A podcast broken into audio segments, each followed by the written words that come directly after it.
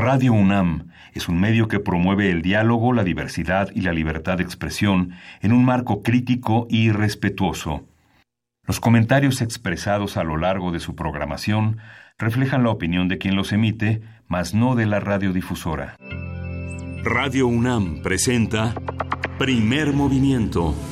El mundo desde la universidad.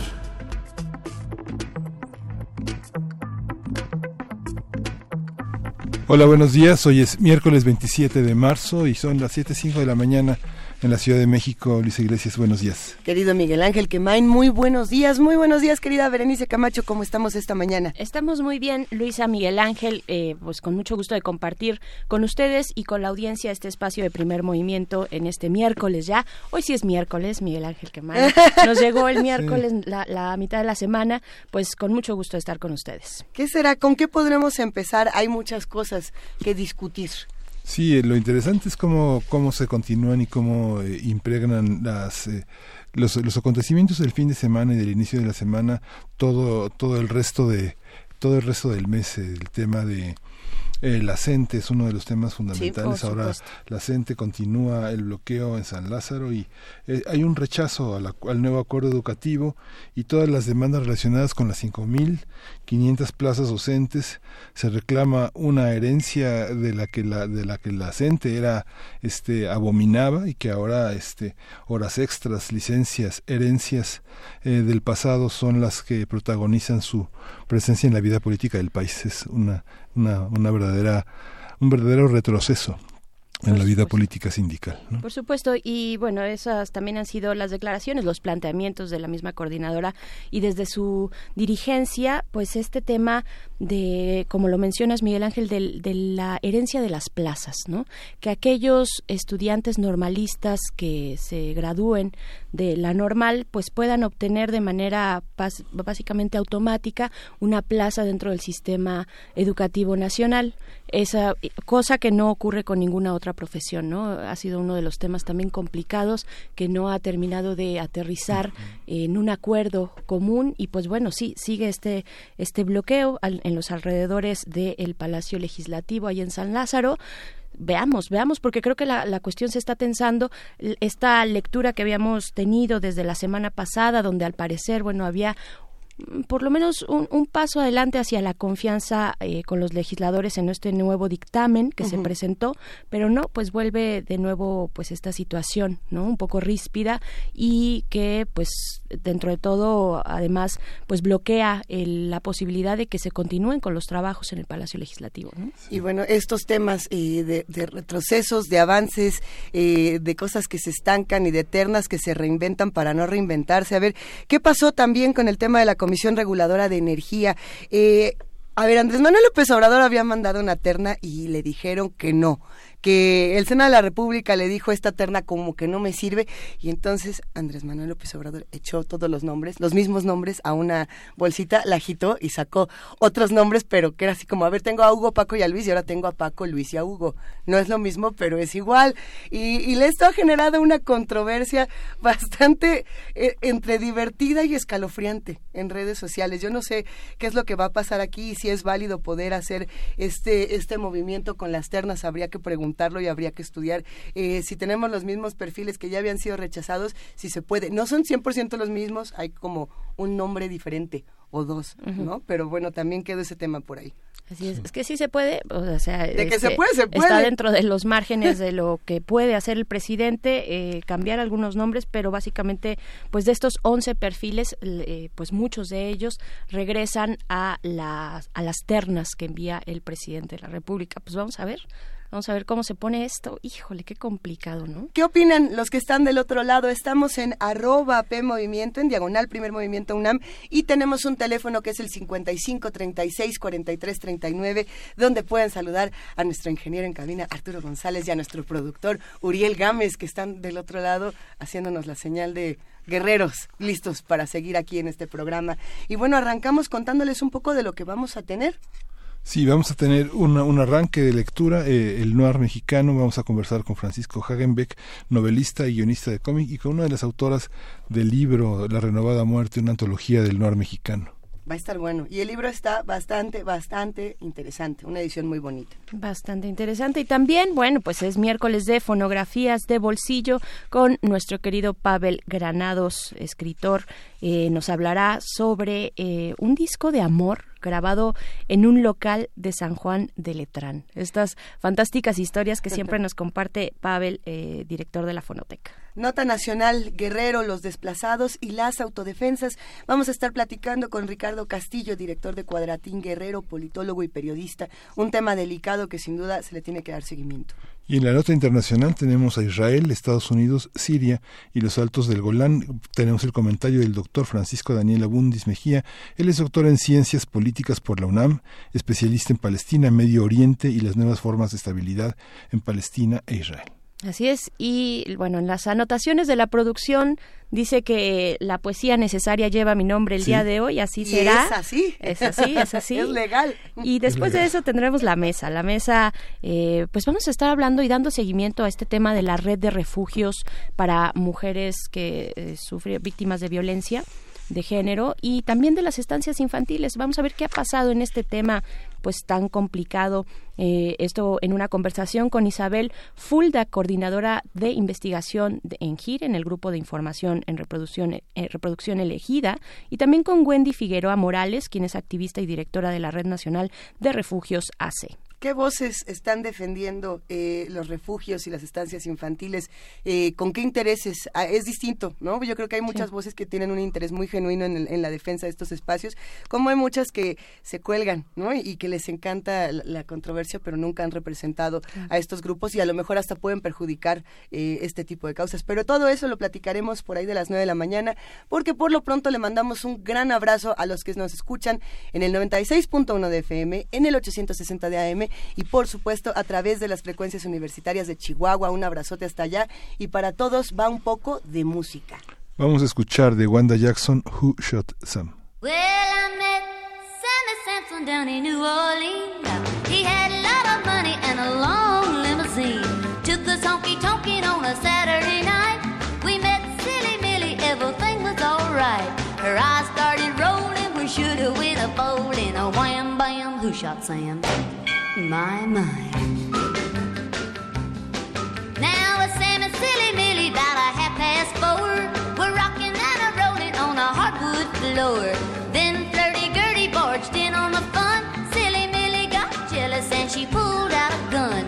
Tables started crashing, 44s a flashing. A wham bam, who shot Sam? My, my.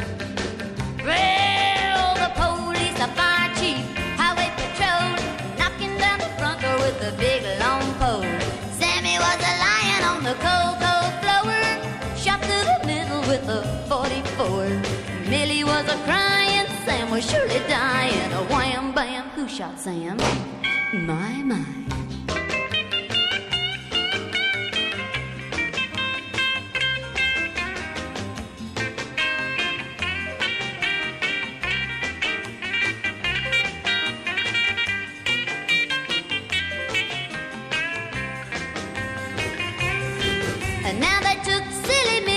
the jail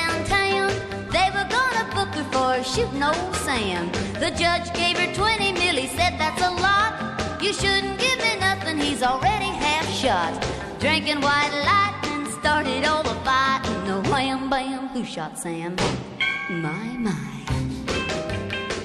Well, the police, the fire chief, highway patrol, knocking down the front door with a big long pole. Sammy was a lion on the through the middle with a 44. Millie was a crying, Sam was surely dying. A wham bam, who shot Sam? My. Ay, la rockabilly queen, la reina del rockabilly desde finales de los años 50 hasta la actualidad, que anunció en estos días que ya, tan tan, que se retira del mundo del rockabilly, del mundo del rock qué fuerte. Después de esta eh, participación que tuvo con, con Jack White en un disco donde ambos, eh, como que ella le estaba cediendo un poco la batuta de heredero del rock. Hay muchos que dijeron, los White Stripes nunca van a ser heredero- herederos de nada. Otros dijeron, ¿cómo de que no? Si mi Jack White. En fin, bueno, pues ya se va Wanda Jackson. Serán herederos, herederos, pero no del rockabilly. Y pues sí, con este, con esta rola, pues hacemos un pequeño homenaje a Wanda Jackson, eh, a esa gran figura, a esta gran reina. Pues vamos a disfrutar lo último que queda. Y nos vamos directo con nuestro arranque a hablar un poco de la novela y el relato negro. Primer movimiento. Hacemos comunidad. Miércoles de lectura.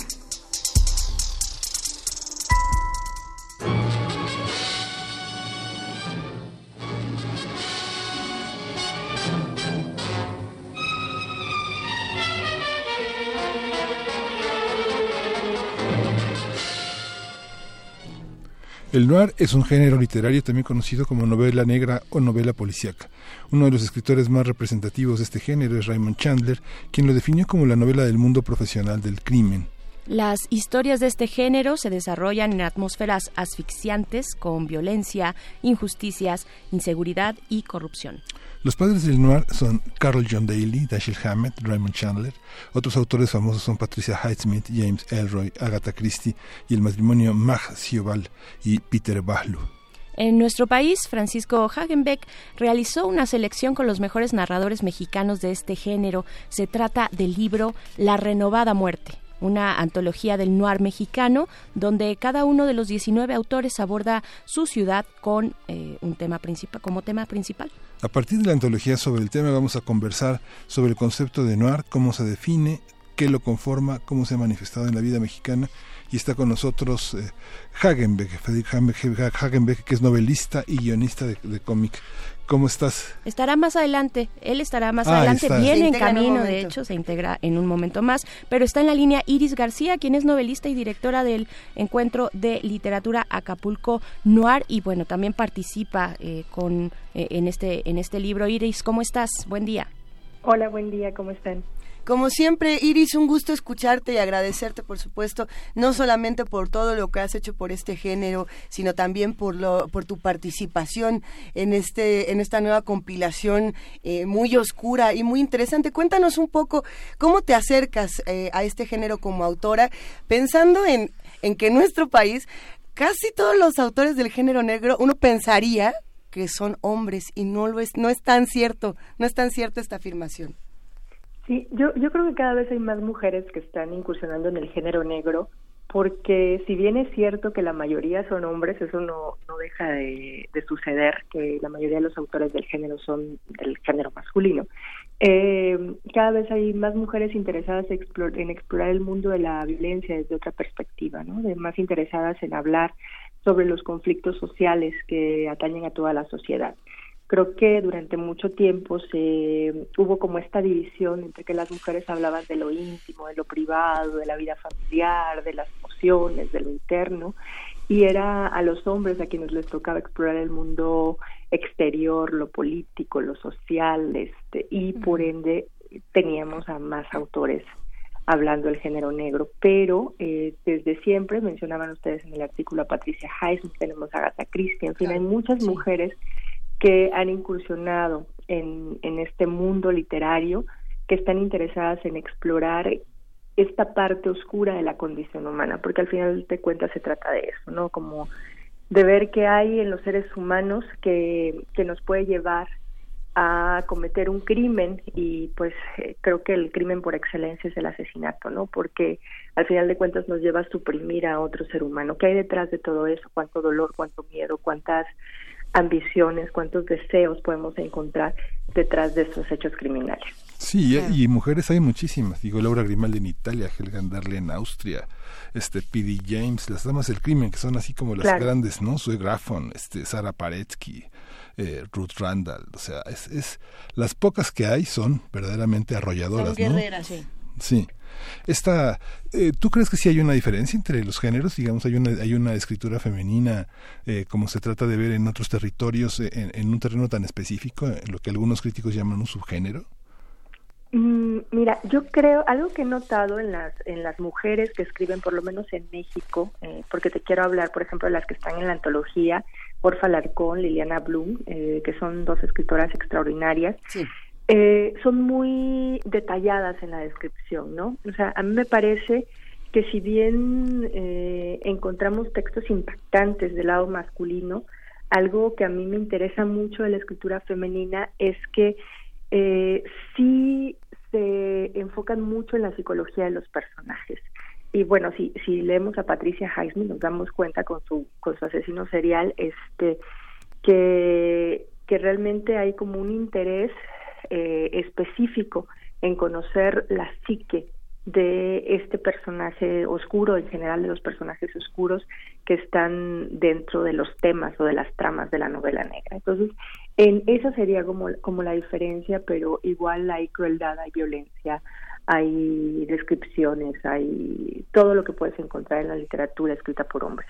Y, y quizá también tendríamos que regresar eh, un paso para hablar un poco de este género negro y contemplarlo desde desde México, pensando por ejemplo, eh, Iris, eh, que no es lo mismo las inquietudes que uno pueda tener eh, con estos géneros en, en Londres, en Nueva York, en Australia, en, en- en los- las regiones nórdicas, que, que en Acapulco o que en, dónde, o que en Oaxaca, o que aquí, este, en la Ciudad de México, las inquietudes son muy diferentes. Y en una publicación como esta, esto se ve reflejado. Es interesantísimo. Cuéntanos un poco qué pasa con un género que ha tenido que transitar por tantas regiones.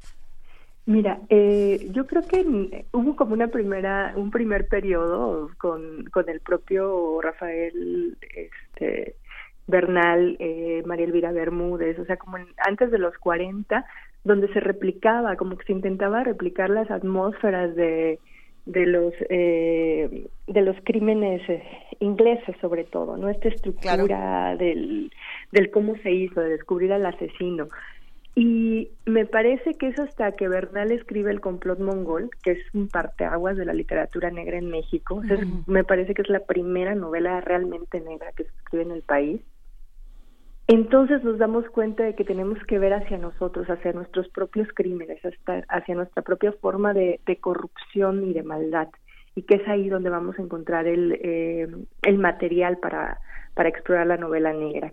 Que mientras creamos que la que la novela negra es como esta investigación que no se da en, en México pues no no vamos no vamos a lograr relatos verosímiles. Eso es lo que nos enseña no Rafael Bernal. Hay que hay que trabajar con lo que tenemos y me parece que a partir de eso digo bueno Paco Ignacio Taibo Elmer Mendoza que son los pioneros de, de, digamos de la de la nueva camada de, de escritores eh, nos demuestran esto creando personajes que, que están enraizados en su ciudad.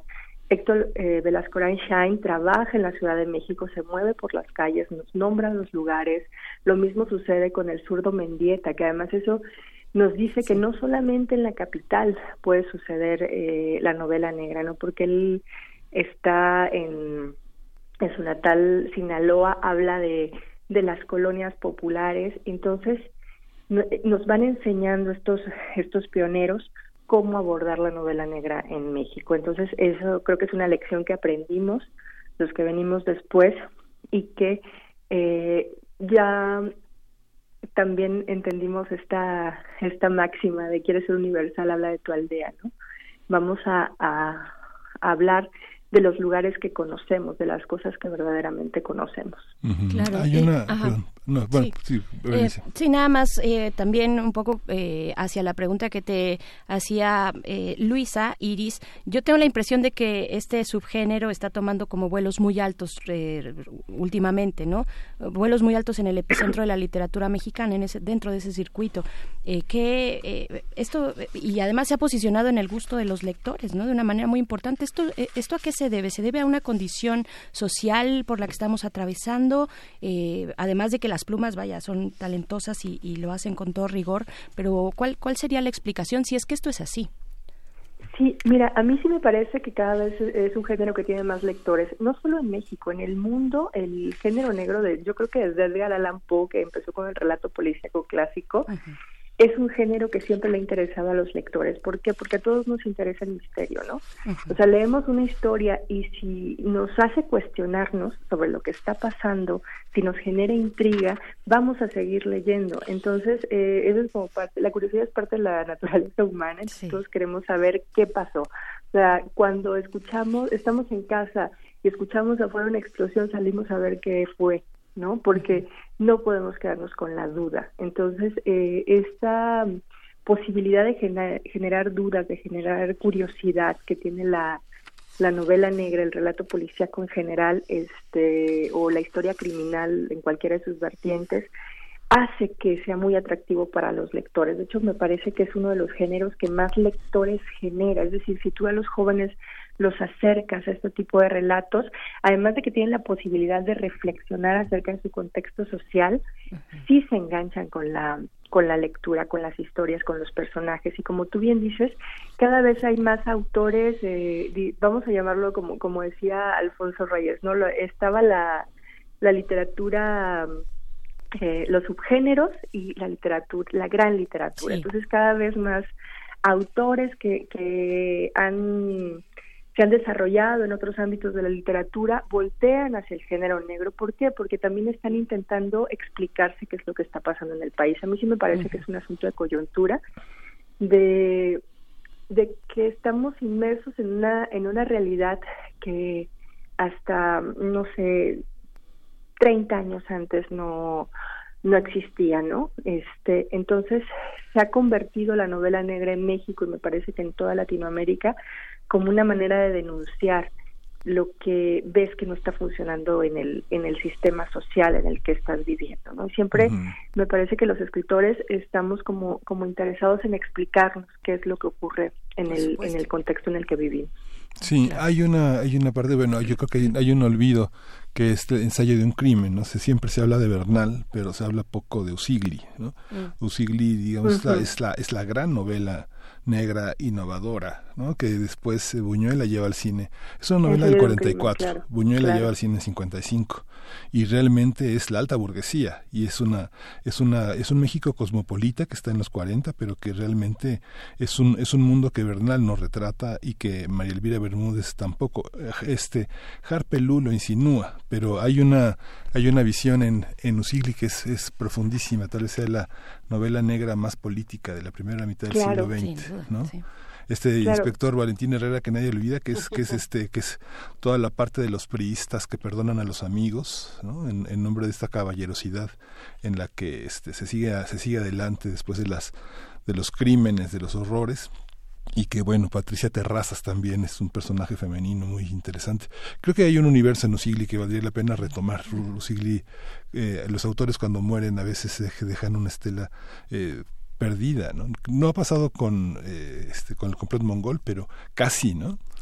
Casi Pero pasó. durante, claro, durante muchos años estuvo olvidada. Yo creo que a partir de los 90 es cuando empieza a retomarse la lectura del complot mongol y tienes razón, a veces nos olvidamos de Usigli, yo creo que porque a veces lo tenemos como más identificado como dramaturgo, Ajá. pero pero incluso como dramaturgo, no sé, ahorita se me ocurre el gesticulador, o sea, todos sus textos, su, Sí. su, su, este, Corona de sombras y claro, o sea, toda la trilogía. sus temas tienen mucho que ver con, con la política y, y están, por supuesto, familiarizados con el, con el género negro. Yo creo que sí que habría que releer con más atención Sí. eh, Ensayo de un crimen, porque efectivamente, en, digamos, en todo lo que se escribió en los 40, en toda esta primera generación, digamos, de escritores, yo creo que sí es este es sobresaliente su novela. Sí. Estamos precisamente platicando con Iris García, novelista y directora del Encuentro de Literatura Acapulco Noir. Eh, nos da muchísimo gusto también recibir en esta cabina y lo dejamos que llegue con calma, que se acomode a Francisco Hagenbeck, que precisamente es quien se ha encargado de, de- de reunir a todos a estos autores y de hacer este maravilloso ejercicio con la renovada Muerte Antología del Noir Mexicano. ¿Cómo estás, Hagenbeck? Muy bien, muy bien, muy buenos días. Bienvenido. Estamos Muchas gracias. muy contentos, estamos platicando con Iris, en un momento más te, pasamos unos audífonos para que también puedas eh, escucharla, sobre la importancia del género y el renacimiento del mismo. Tú plantabas en, la introducción justamente de, este, de este texto tan, tan interesante de esta reunión de autores, eh, cómo en otros países el género negro tuvo un crecimiento muy distinto al que tiene el mexicano. Eh, que, como cuando estaba leyendo esta introducción decías que es, tal cual. Eh, uno veía Mankel, uno veía a otros autores que eran el gran bestseller y, estábamos en México y decíamos, a ver, ¿por qué, ¿por qué aquí no se está leyendo así? O si sí se está leyendo así, ¿por qué solo se le da ese espacio a los autores en editoriales independientes? ¿Qué pasa con las grandes? ¿Qué pasa con esta, esta búsqueda o este jalón? Cuéntanos un poco cómo ha sido ese trayecto también histórico para el noir mexicano. Sí, bueno, eh, hubo un gran boom en los 70s, 80s, en especial por las novelas de Paco Taibo, seguido de este, Heredia, de Juan Hernández Luna, Luis Espota, pero sí realmente a finales del siglo XX murió el género por muchas razones, yo creo, como lo puse ahí, políticas en parte, eh, eh, el, la novela negra estaba muy metida en la denuncia social y en, en contra del gobierno institucional. Con el cambio de gobierno, a lo mejor se, se desinflaron algunas intenciones eh, y, y, también que llegó el, aniversario del Bicentenario y nos arrasaron con novelas históricas. Las mismas editoriales pedían novelas históricas. Eh, entonces sí hubo como una pérdida, yo diría, de unos 10, 15 años, 20 años, donde prácticamente no había nadie escribiendo, excepto Elmer Mendoza, novela negra. ¿Y, qué pasa e, en, ese tránsito? Y a nosotros también nos interesa muchísimo tu opinión en ese sentido, Iris.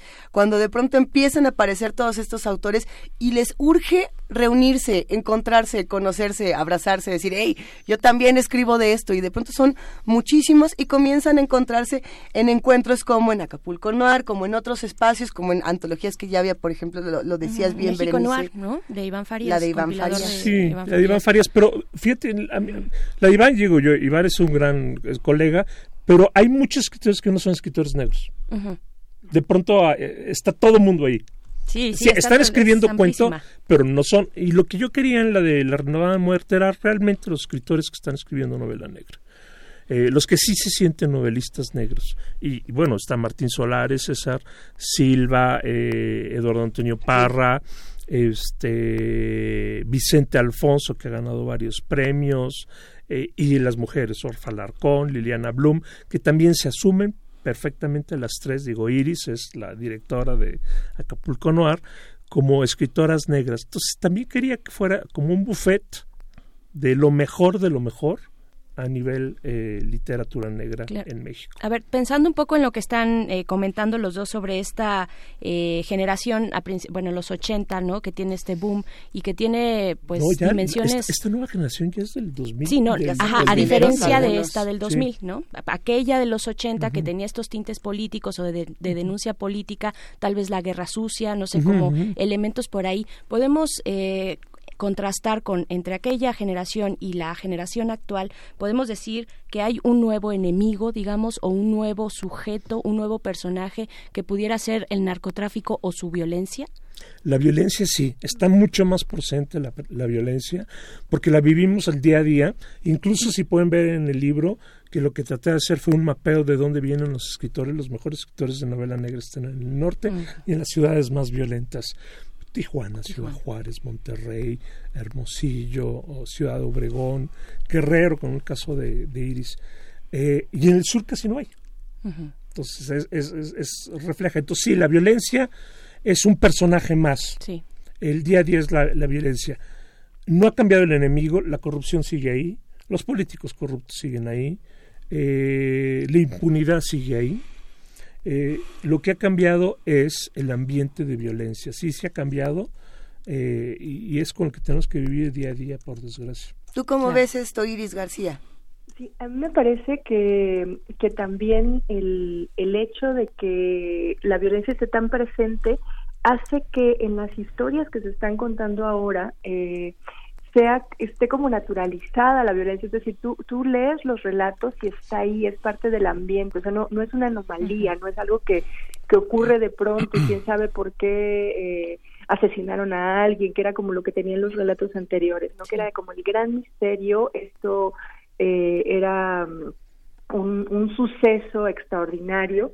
Y ahora lo que vemos en las historias contemporáneas es que es algo que ocurre todo el tiempo, ¿no? Este que está permeando vid- la vida cotidiana, las relaciones humanas, que mm, ya tenemos que cuidarnos para salir a la calle, que no, sa- no sabes en qué momento vas a ser testigo de un hecho violento, ¿no? Es- está ahí, está en, está en el ambiente, que, que es algo que no, que me parece que no tenía, ¿no? Que no, porque no existía en ese momento cuando se estaba escribiendo en los ochentas, este estado de alerta generalizado, que, que es lo que creo que hay en, este, en esta nueva generación, ¿no? O sea, que la violencia puede Claro. estar en todos lados y venir de absolutamente cualquier persona que, que pues, posiblemente no, no lo esperarías en, en- un momento inmediato. Que, que esto ha despertado también el nacimiento o la llegada eh, muy fuerte de otros géneros, ¿no? Que también están por ahí. Eh, algunos dicen que el true crime, eh, que, que el crimen verdadero en español,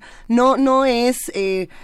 Noir, ¿no? Que no es relato Es- negro, a pesar de que la estructura y el lenguaje sean similares, uno está tratando temas de ficción y otro está recordando, digamos, los eventos de la realidad inmediata, cosa que en nuestro país está teniendo un crecimiento, bueno, pues nada más falta aprenderle a Netflix y ver Colosio, ¿no? O, o ver otras, o, o abrir los libros, o, o meterse a Storytel, por ejemplo, esta página donde de pronto hay muchos relatos y mucha exploración por el, por el true crime. ¿Cómo se enfrenta esto al, rela- al relato honor? ¿O no se enfrenta, Francisco? no, y son cuates. distintos. Es- sí, es el, el tema es el mismo. El true crime es eh, ¿qué es lo que hizo Volpi? Por ejemplo, el libro de la novela criminal tal cual es un true crime. Ay. La, otra vez le dije a Volpi, a ver, tú hiciste un- estás mm, diciéndonos a todos que la ficción, güey, hiciste un true crime. Punto, ya.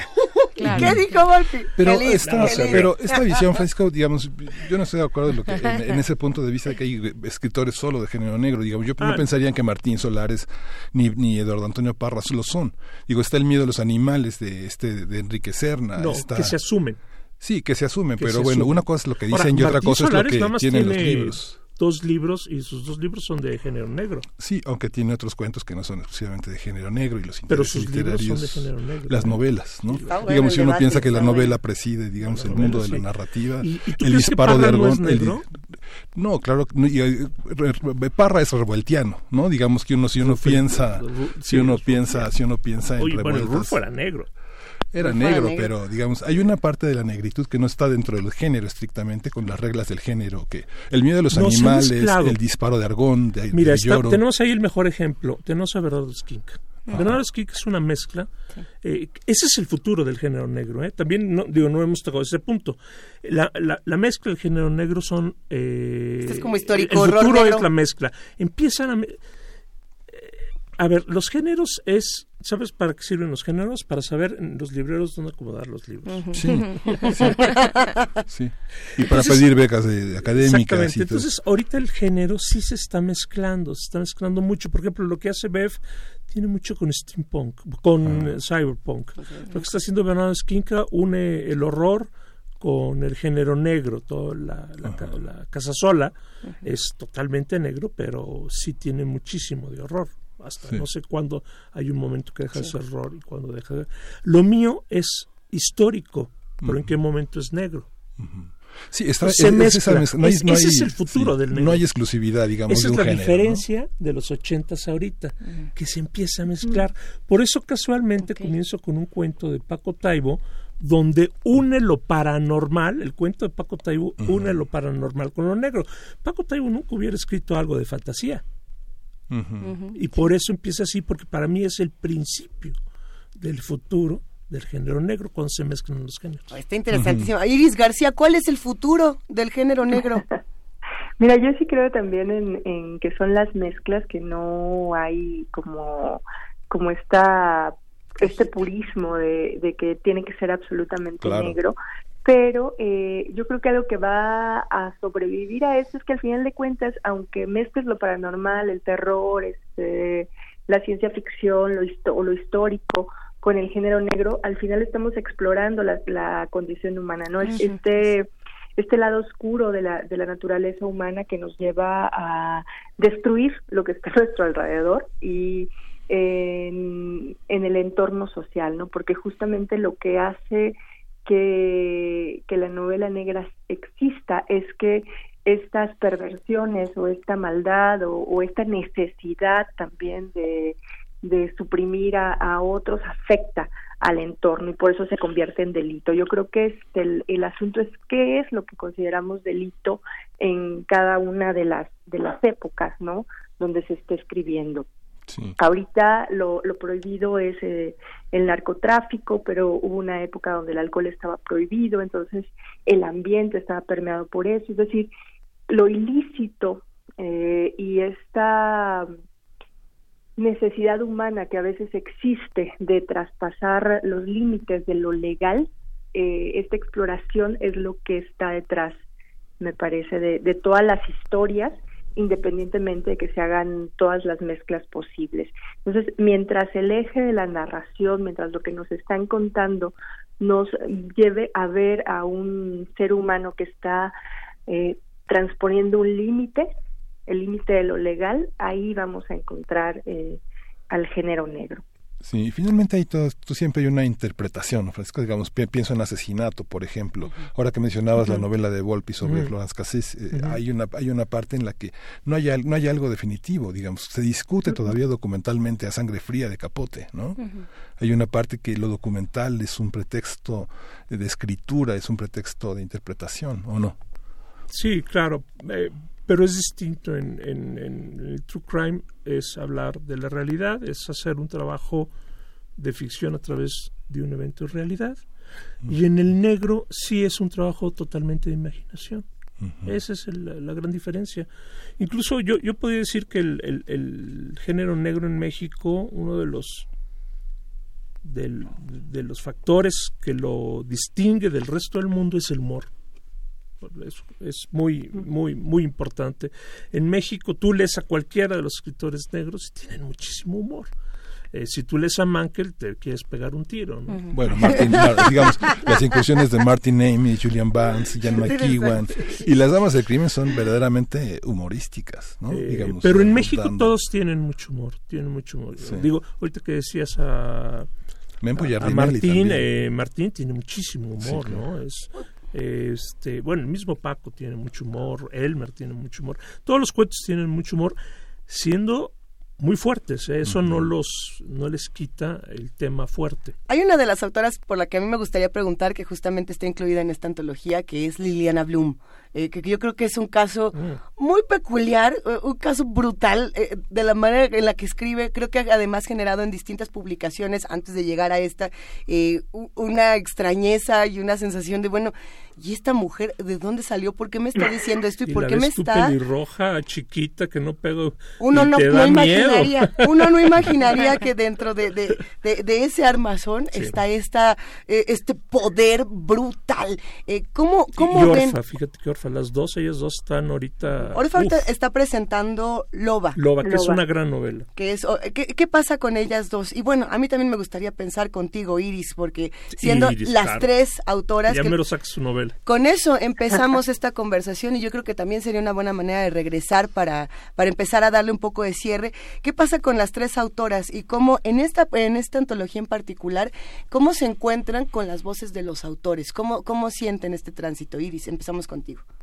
Ay, eh, mira, a mí me parece que Orfa y Liliana son dos escritoras extraordinarias y algo que están demostrando estas mujeres es que eh, no hay que hacer concesiones, ¿no? Porque de repente es como como esta idea de pensar es esto que decía Hagenbeck, es que es chiquita, blanquita, pelirroja, este, chinita, así como muy mona, pero no, o sea, hay mucha fuerza en, en ellas, sus historias son Sí, la más. tremendas siempre, o sea, pienso en, en Perra Brava, que era la novela anterior a Loba, eh, el, el impacto que nos generó Liliana Bloom con El eh, monstruo monstruo. pentápodo. con el monstruo pentápodo Nunca que, habla de la sea, eh, en realidad nos dicen que, que esta que esta mirada femenina puede ser absolutamente cruel, puede ser también muy detallada en las formas de violencia que no le no le pide nada al, al género masculino. Yo creo que el encuentro con, con las voces masculinas en esta antología es un encuentro entre iguales,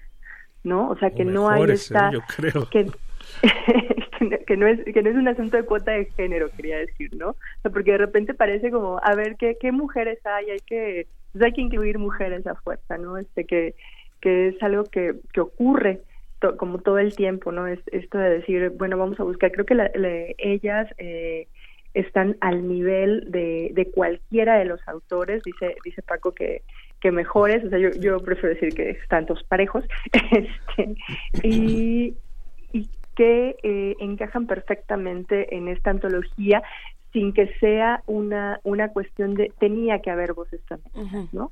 Y eso, y eso es importante, se están ganando un lugar en la literatura negra por sí mismas, ¿no? O sea, no, no hay ¿Tú qué piensas, querido Francisco? No, son mejores. Bueno, yo, yo digo que hoy en día, hoy, hoy, eh, las mujeres en la literatura en México están, no nada más en la literatura negra, en todo, están escribiendo mucho mejor que los hombres y están dando una mejor mirada. Es más, los referentes de literatura hoy en día son mujeres. Tenemos a Fernanda Melchor, tenemos a Valeria, tenemos a Iris. O sea, los referentes fuertes, fuertes, fuertes son las mujeres. Y me da mucho gusto. Me Y da muchísimo gusto, poder encontrarlas a ellas, a ellos, al género, a, lo- a las mezclas de, de los muchos géneros y empezar a derribar un poco estas cajas con una antología como la que tenemos el día de hoy sobre la mesa. Eh, Francisco, la han presentado en todos lados, ha estado dando la vuelta en los medios y eso nos entusiasma muchísimo. ¿Cuál es la próxima presentación? ¿Dónde van a andar? ¿Qué sigue? Cuéntanos un poco. El día de mañana vamos a estar en Mazatlán, Elmer Mendoza, Eduardo Antonio Parra, Orfa y yo, allá vamos a andarla presentando. Eh, luego en Mexicali, este, en Jalapa, eh, pues tratar de, promover la, la novela y buscar nuevos eh, lectores fieles a la novela negra. Excelente. Pues, ahí está, ahí está la invitación. Pues les agradecemos mucho, eh, pues hablar de este gran material, la renovada muerte, esta antología del noir mexicano. Muchísimas gracias, Iris, por esta conversación. Gracias a ustedes. Francisco, gracias. Vuelve pronto. Vuelvan los dos, por gracias. favor. Un gusto, como siempre. Y ya seguiremos platicando porque esta publicación yo creo que va a despertar eh, muchas nuevas publicaciones, que eso es lo que también se desea, que, que esta sea la, la primera de muchísimas nuevas antologías donde se explore justamente un género como este y las múltiples posibilidades. Despedimos con música. ¿Con qué Vamos a nos vamos? escuchar de Henry Mancini, Peter Gunn.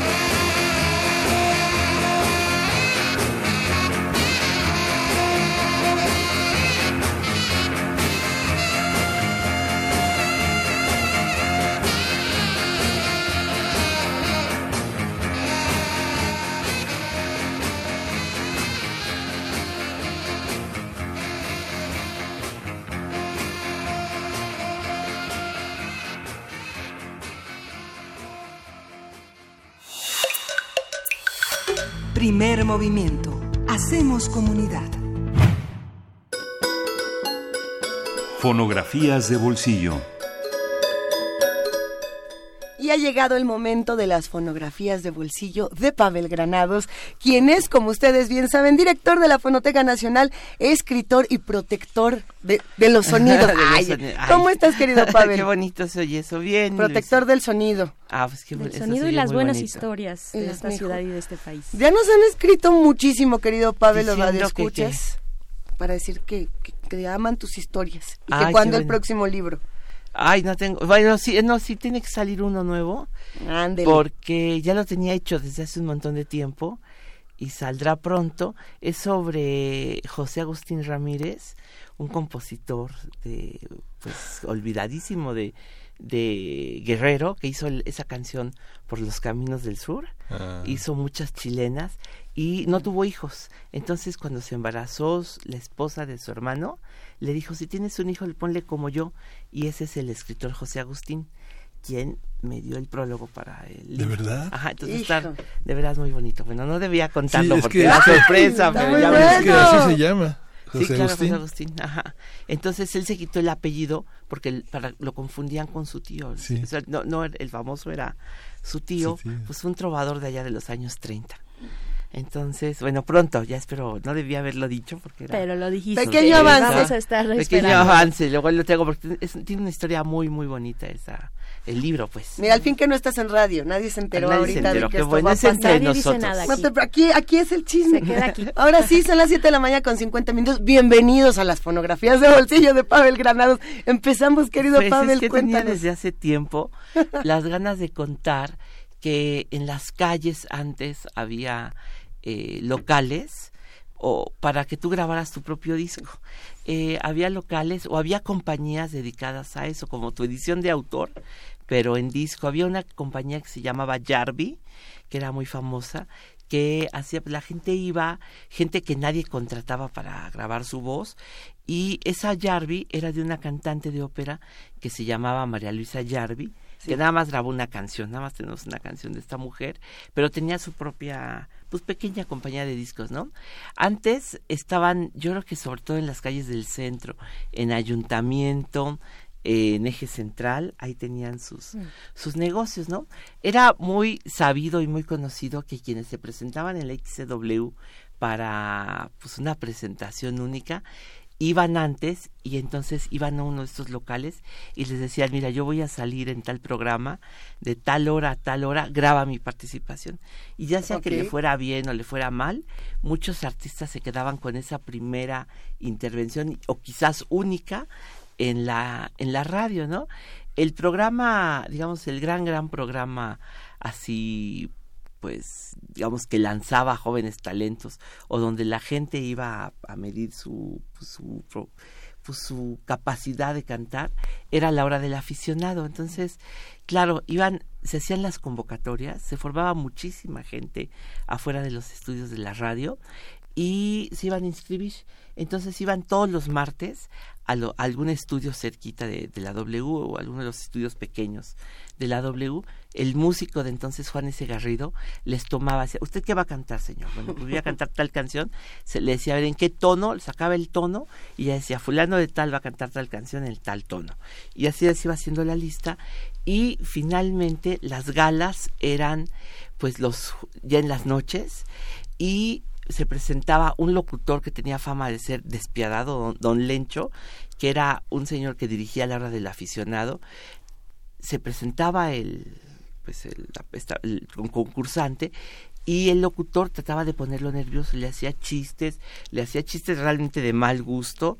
Finalmente la orquesta de Juan S. Garrido tocaba Smiles, una canción muy famosa, Sonrisas. Con eso se empezaba el programa y la gente empezaba a cantar.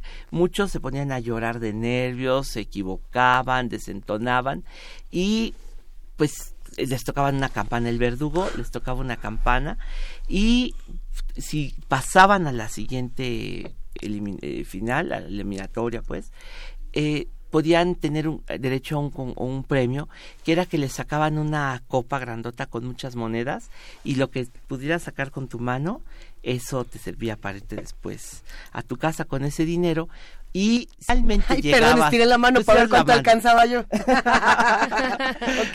Bueno, pues si llegabas al- a la final, podías tú tener contrato de un eh, en la XCW. Entonces ya era lo, lo más que podías eh, llegar, ¿no?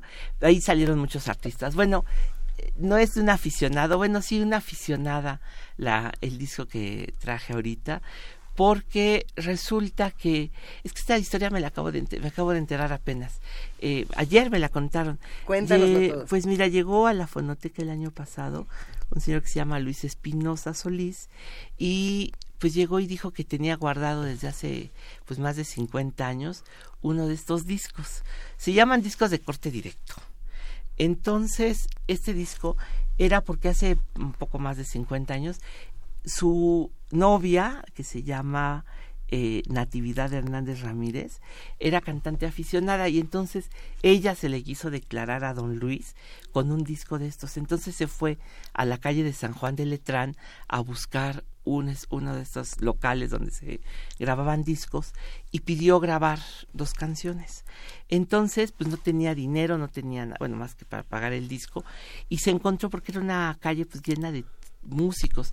Y les platicó la historia a un trío que iba saliendo del local y le dijeron no te preocupes nosotros te acompañamos entonces se metieron medio ensayaron y ella grabó sus dos canciones dos tangos arrepentido y el día que me quieras y las grabó y se las llevó como regalo para declarársele a su novio a don Luis y pues la tuvieron ahí guardado el disco y no lo habían podido digitalizar, entonces se acercaron a la Fonoteca Nacional y después de 50 años, pues en- escucharon lo que esta novia le había dedicado a su, a su esposo después y pues como un regalo ahora de él para ella, le quiso dedicar esta canción.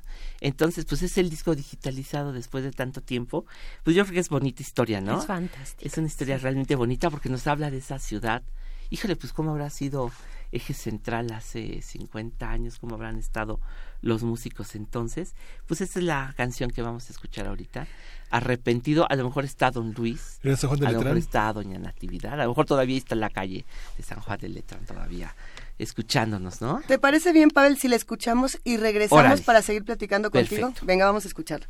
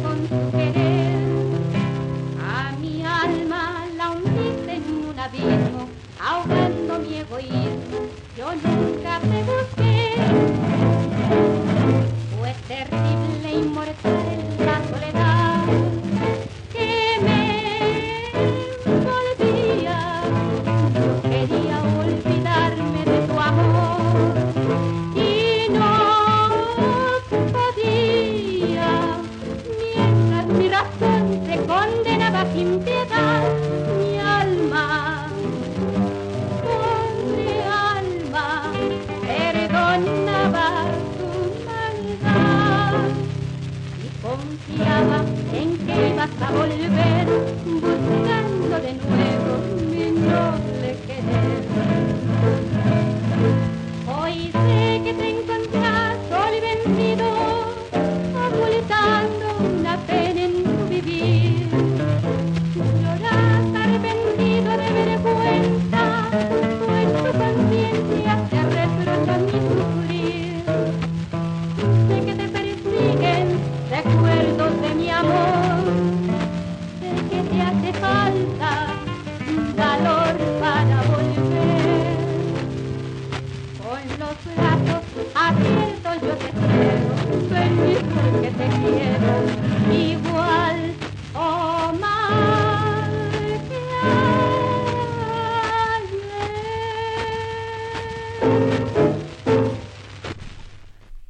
Queridísimo Pavel Granados, estábamos platicando fuera del aire eh, de todos los recuerdos que podemos tener y toda, todas las personas que podrían o no haber pasado por estos estudios en, Y San Juan de tienen sus Letrán. discos ahí guardados y quieren volverse a escuchar después de tantos años, pues ¿por qué no nos comparten esas historias en la Fonoteca Nacional?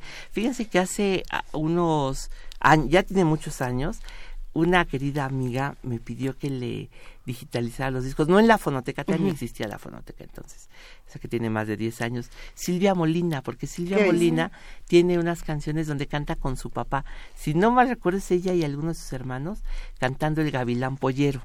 Y Así que si Silvia lo, la encuentro en unos días o la, Que la comparta. eh, decir que otra que ahora los digitalicemos pero en la fonoteca porque estaría muy bonito. Creo que está ahí con Héctor Pérez Martínez imagínate eh, ca- hablando cantando no sé no Claro. Y Eso que nos compartan las historias también detrás de esas grabaciones fantásticas. sí por supuesto Está- estábamos platicando fuera del aire, justo me escribe, saludos mamá, le mando saludos a mi mamá. Cuando estábamos recordando justo que eh, en casa de mis padres, mi tío, mi papá, mi mamá tienen su disco que grabaron hace 55 años en este tipo de estudios, ¿no? Donde En le San Juan de cantaban. Letrán también. En San Juan de Letrán hace 55 años, es lo que, lo que ella eh, justamente recuerda. ¿Cuántas personas no tendrán uno así que a lo mejor nos lo puedan compartir de alguna manera y hacer una suerte de, de mapa sonoro de lo que ocurría hace 50, 60 años en nuestra ciudad, más Pavel? años. esos discos Todos se empezaron a popularizar desde finales de los años 30 ¡Qué o sea belleza! que ahí debe haber mil historias no Sí, por supuesto. Pues nos, nos llega el corte. No te vamos a dejar ir todavía, Pavel. Ah, Espéranos bueno. tantito, te Pa' despedimos regresando para que termines esta historia. Son las 8 de la mañana. Vamos al corte y regresamos. Síguenos en redes sociales. Encuéntranos en Facebook como Primer Movimiento y en Twitter como arroba PMovimiento. Hagamos comunidad.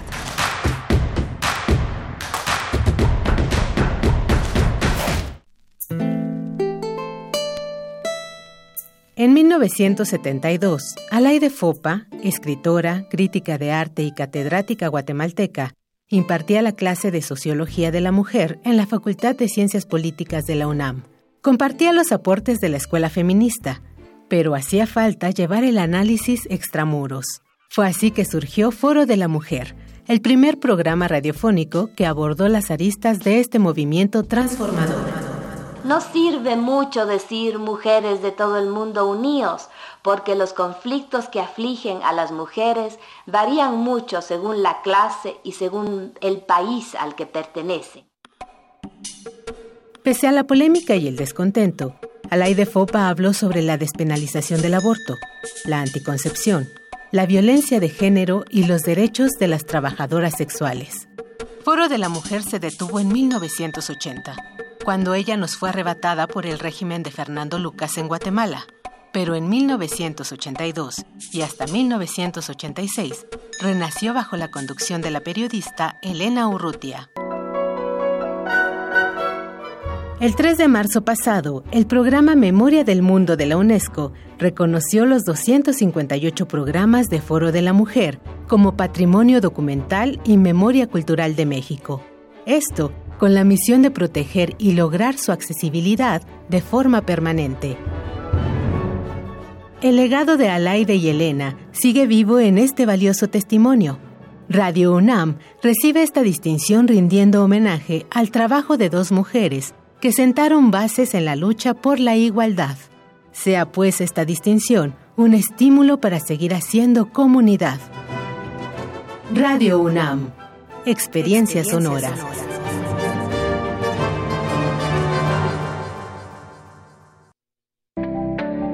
El PT seguirá de tu lado. Fue mucha la confianza depositada en el Partido del Trabajo, la cual se traducirá en respetar y honrar el mandato del pueblo. El cambio que tanto anhelamos. Asumamos juntos el reto que representa la nueva etapa de México. Participa, acércate al Partido del Trabajo. Vamos a cumplir lo prometido. No te vamos a fallar. El PT está de tu lado. Nueve de cada diez incendios forestales son provocados por actividades humanas. Si enciendes una fogata en el bosque o en la selva, hazlo en un espacio alejado de árboles, troncos, pasto y hojarasca. Antes de irte, asegúrate de apagarla completamente. Si ves un incendio forestal, repórtalo al 911 o al 01800 4623 6346. Prevenirlo es más fácil que combatirlo. Sistema Nacional de Protección Civil. Gobierno de México. Dejar huella en cada aula de la UNAM es un deber de un verdadero Puma. Deja tu huella y apoya Fundación UNAM a de cara a miles de universitarios. Súmate 5340-0904 o en www.funam.mx. Contigo hacemos posible lo imposible.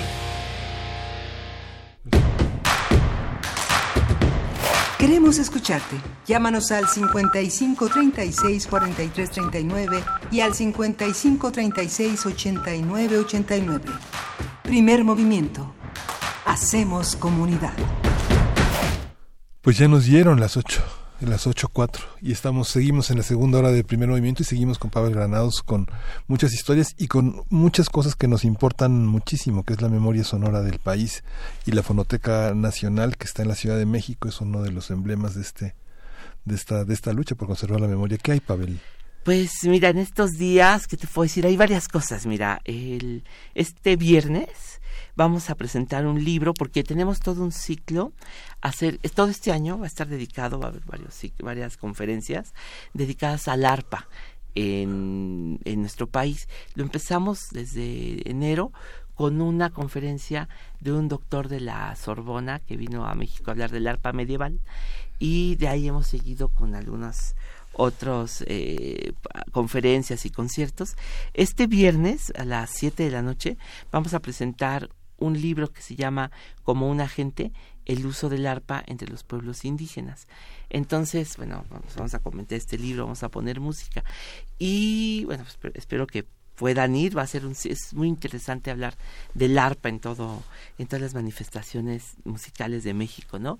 Y por otra parte, ahorita estamos ya en esta semana salió nuestro podcast, producto de, bueno, cada, ya saben, semanalmente estamos sacando uno, lo estamos distribuyendo en radiodifusoras, en plataformas, redes sociales, nos lo han pedido de varios países y este esta semana estuvo dedicado a las mujeres en las radionovelas.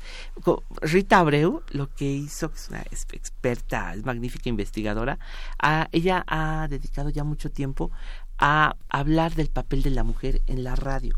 Eh, primero con las locutoras, ahora hizo este pequeño a- aproximación muy interesante a las mujeres como li- guionistas de las radionovelas. Entonces, es curioso porque ella dice que generalmente ya está dicho que las radionovelas cosifican a la mujer, Mm. la hacen, eh, tienen un discurso muy determinista, y ella dice, bueno, vamos a ver a las libretistas a ver qué posición tienen ante la mujer y resulta que dentro de las radionovelas hay algo escondido, es decir, no es no es tan cierto.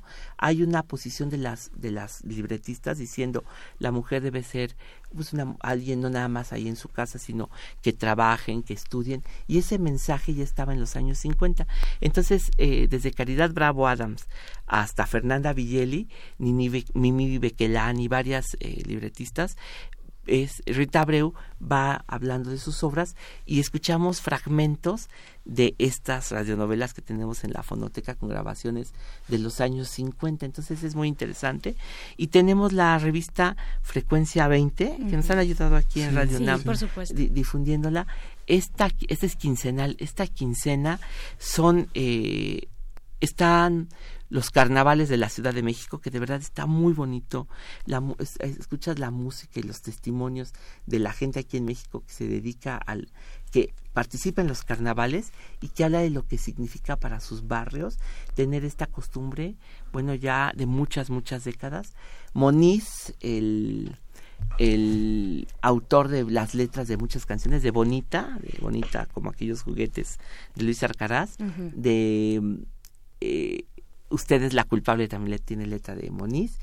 Y tenemos también, ah, bueno, la expropiación petrolera. Hicimos un, este, un pequeño sección con se oye los, eh, la voz de Lázaro Cárdenas expropiando el petróleo y la música relacionada con la expropiación porque fue motivo de que se hicieran muchas, muchas canciones en torno a esto. Entonces, estos son algunos de los temas de la revista Sonora. Todo esto, aparte de que pueden escuchar en radio, también en la página y en cualquier plataforma de podcast están también estos productos. Pues ya nos antojaste el oído, querido Pavel Granados. Acérquense a, por lo menos al sitio fonotecanacional.gov.mx. Muchísimas gracias por compartir tus historias. No, al estas contrario, y vayan preparándose para abril que te- tenemos varias sorpresas. Claro que sí, Ahí pues ahí cuento. está. Ahí está la invitación. Gracias, querido Pavel. Sí, nos vamos a ir con... Adiós, Pavel. Nos vamos con música con, de Elspeth Wittgenstein.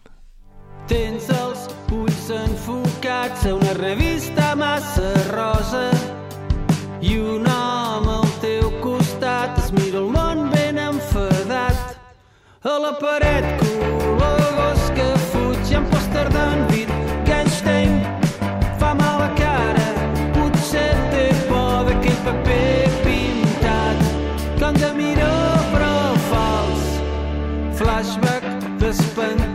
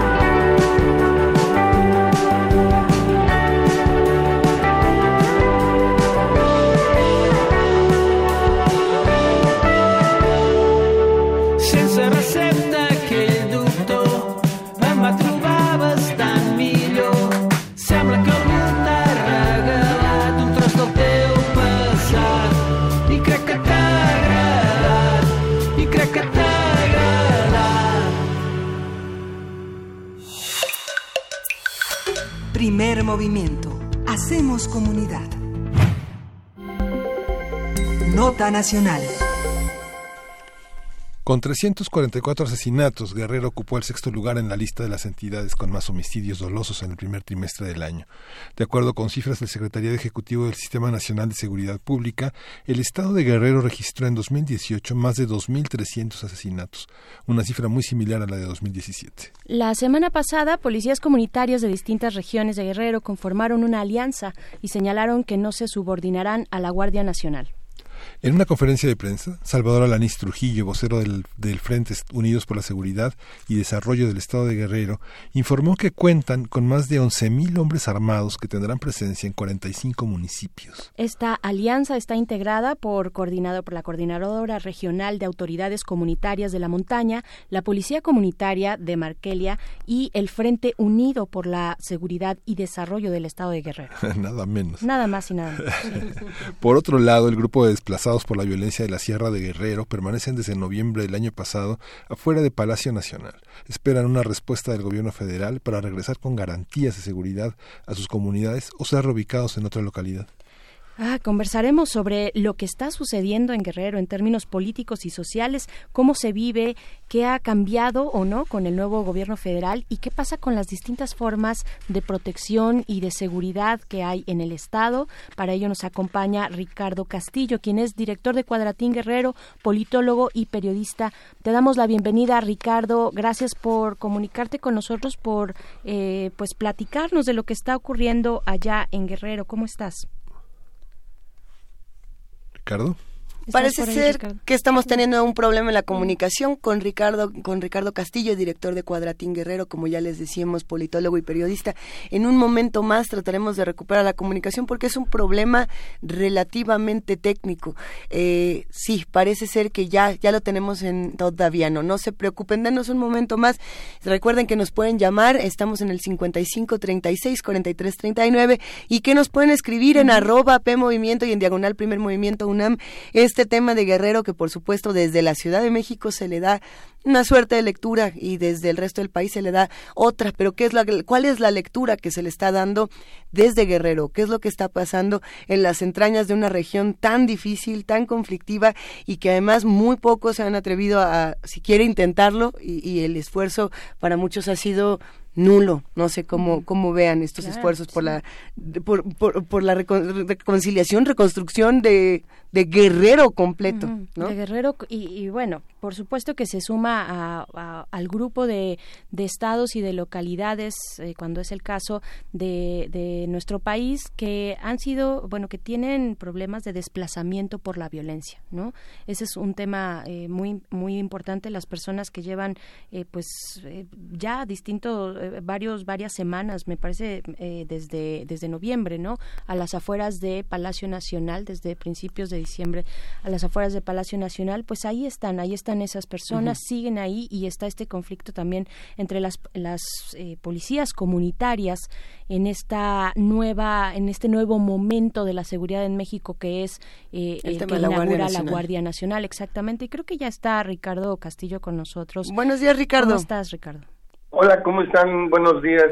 Buenos días, Luisa, Berenice, Miguel Ángel. Qué gusto Gracias, escucharte, Ricardo. Justamente antes de que, de que pudiéramos contactarte, eh, estábamos hablando aquí al aire de la, de la importancia de cómo se ve Guerrero eh, desde Guerrero y no tanto desde Ciudad de México, desde otras regiones del país, sino qué es lo que está ocurriendo en las entrañas de esta región. Bueno, eh, Guerrero siempre ha sido eh, visto como un problema de seguridad nacional. Yo creo que así lo podríamos resumir. El, el, Estado es muy conflictivo, hay mucha violencia, hay demasiada gente armada por las calles, en sus casas, todo el mundo tiene un arma, los campesinos en las eh, grandes ciudades, eh, vehículos constantemente se mueven con muchas armas.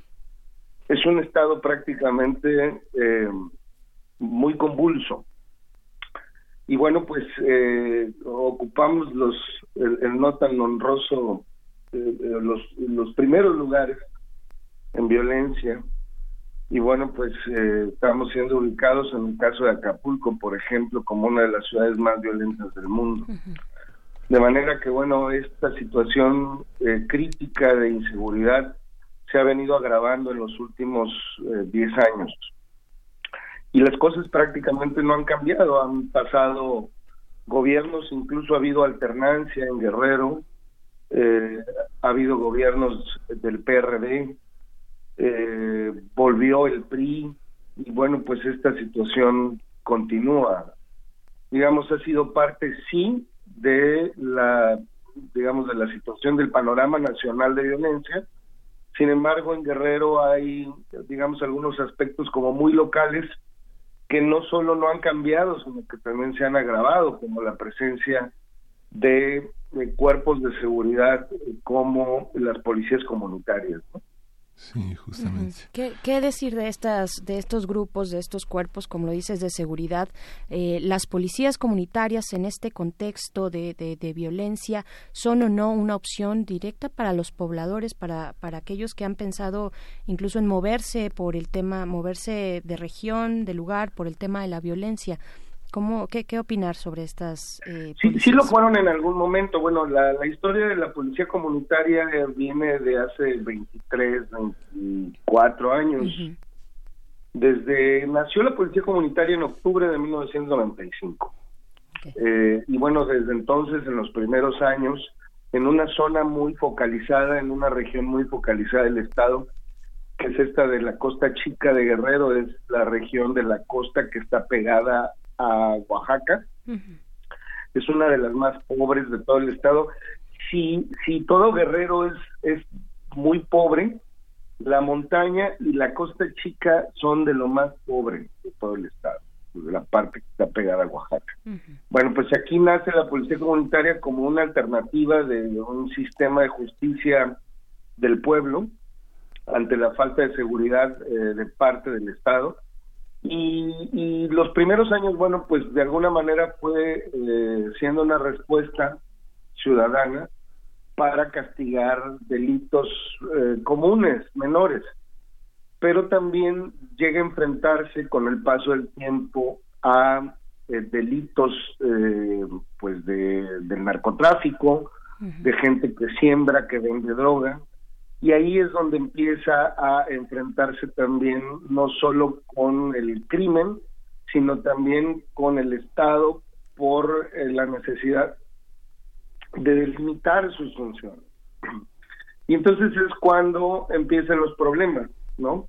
Este, eh, por ejemplo, en 2014 es cuando surge es un sistema de seguridad de justicia ciudadana que aglutinaba a distintas casas de justicia y de la policía comunitaria y entonces crean la coordinadora regional de autoridades comunitarias.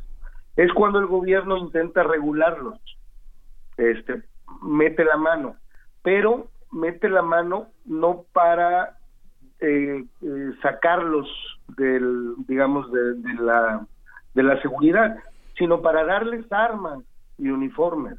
O sea, el, el- mismo gobierno del Estado los empieza a armar. Y es cuando justo ahí se dividen en otros dos grupos y empieza la división. Y es cuando las policías comunitarias empiezan, empiezan incluso a enfrentarse entre sí mismos. Hay, hay ya en estos últimos cuatro años se habla de que un este enfrentamiento abierto, armado, eh, directo entre grupos, eh, la- las policías comunitarias, ha mantenido una guerra abierta por el control de los territorios que, que ha dejado, yo creo que unos 40, 50 muertos. Eh, Eh, bueno, y ¿cómo lo- tenemos, Ajá. eh, perdón, te- per- tenemos eh, eh, en pues en estos eh, meses recientes pues la creación de la Guardia Nacional. Y las eh, policías comunitarias dicen que no, que no la necesitan, que no la quieren, que al contrario eh, pues el ejército no ha hecho bueno y en esta versión, en esta versión de Guardia Nacional, pero que las fuerzas del Estado no han hecho más que empeorar las cosas en el Estado de Guerrero, eh, ¿cómo, y que no y que no van a dejar las armas, ¿no? Que no van a dejar esas armas. ¿Cómo, cómo llegó el acuerdo? ¿Cómo, cómo se dio este acuerdo entre las eh, autoridades mexicanas, eh, el Estado mexicano, eh, para, pues, no, no diría yo conceder, sino para regular un poco esta situación de las de que alguien más tenga el monopolio de la fuerza legítima, digamos, ¿no? En, en estos en estos territorios y, y cómo llega ahora el momento de la Guardia Nacional. ¿no? Fíjate que no, no necesariamente fue un acuerdo. Vamos, el, el Estado se vio obligado a Exacto. reconocer la presencia de las policías comunitarias porque en algún momento dado fue desbordado. Eh, y más bien, eh, yo pienso que fue un intento del, del gobierno eh, por entrar y dividir desde dentro a estas eh, a esta organización popular. Es decir justo cuando interviene el estado es cuando empieza la división y surgen varios grupos. Eh, entonces eh, es más bien no no tanto un reconocimiento eh, sino un intento por dividir y por desaparecer prácticamente las policías comunitarias. Hay una ley incluso que permite su presencia, Sí. pero las limita únicamente a zonas eh, indígenas expresamente.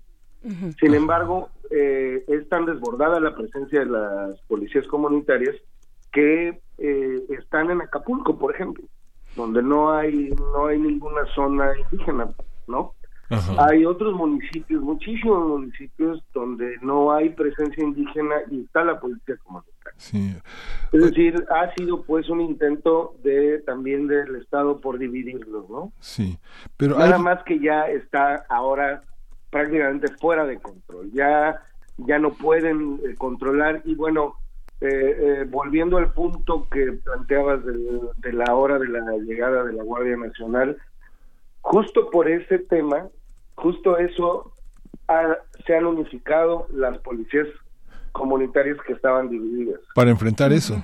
para oponerse a la llegada de la Guardia Nacional. Es decir, han hecho una tregua, establecieron una alianza, pactaron, eh, digamos, un acuerdo, ellos sí, para no agredirse mutuamente, reconocer sus territorios, ¿no? Porque además ellos están en un pleito ya entre ellos por sus territorios, pero han hecho una tregua, pactaron para impedir que la Guardia Nacional llegue y están esperando a, a que lleguen los, los primeros efectivos de la Guardia Nacional para enfrentarlos con armas.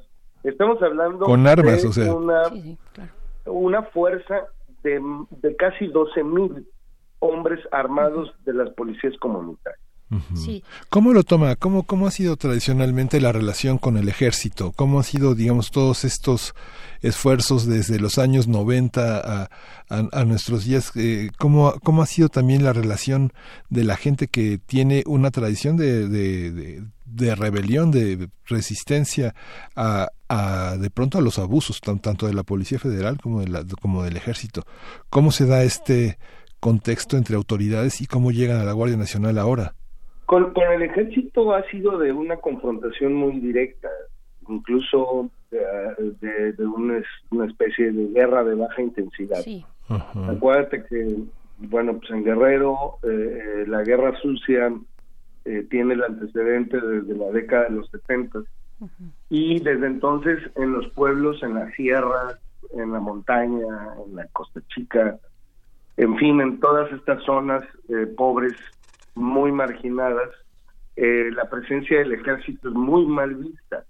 Es decir, eh, hay, un, hay, hay una especie de idea de que el ejército llega a reprimir, no a garantizar la seguridad.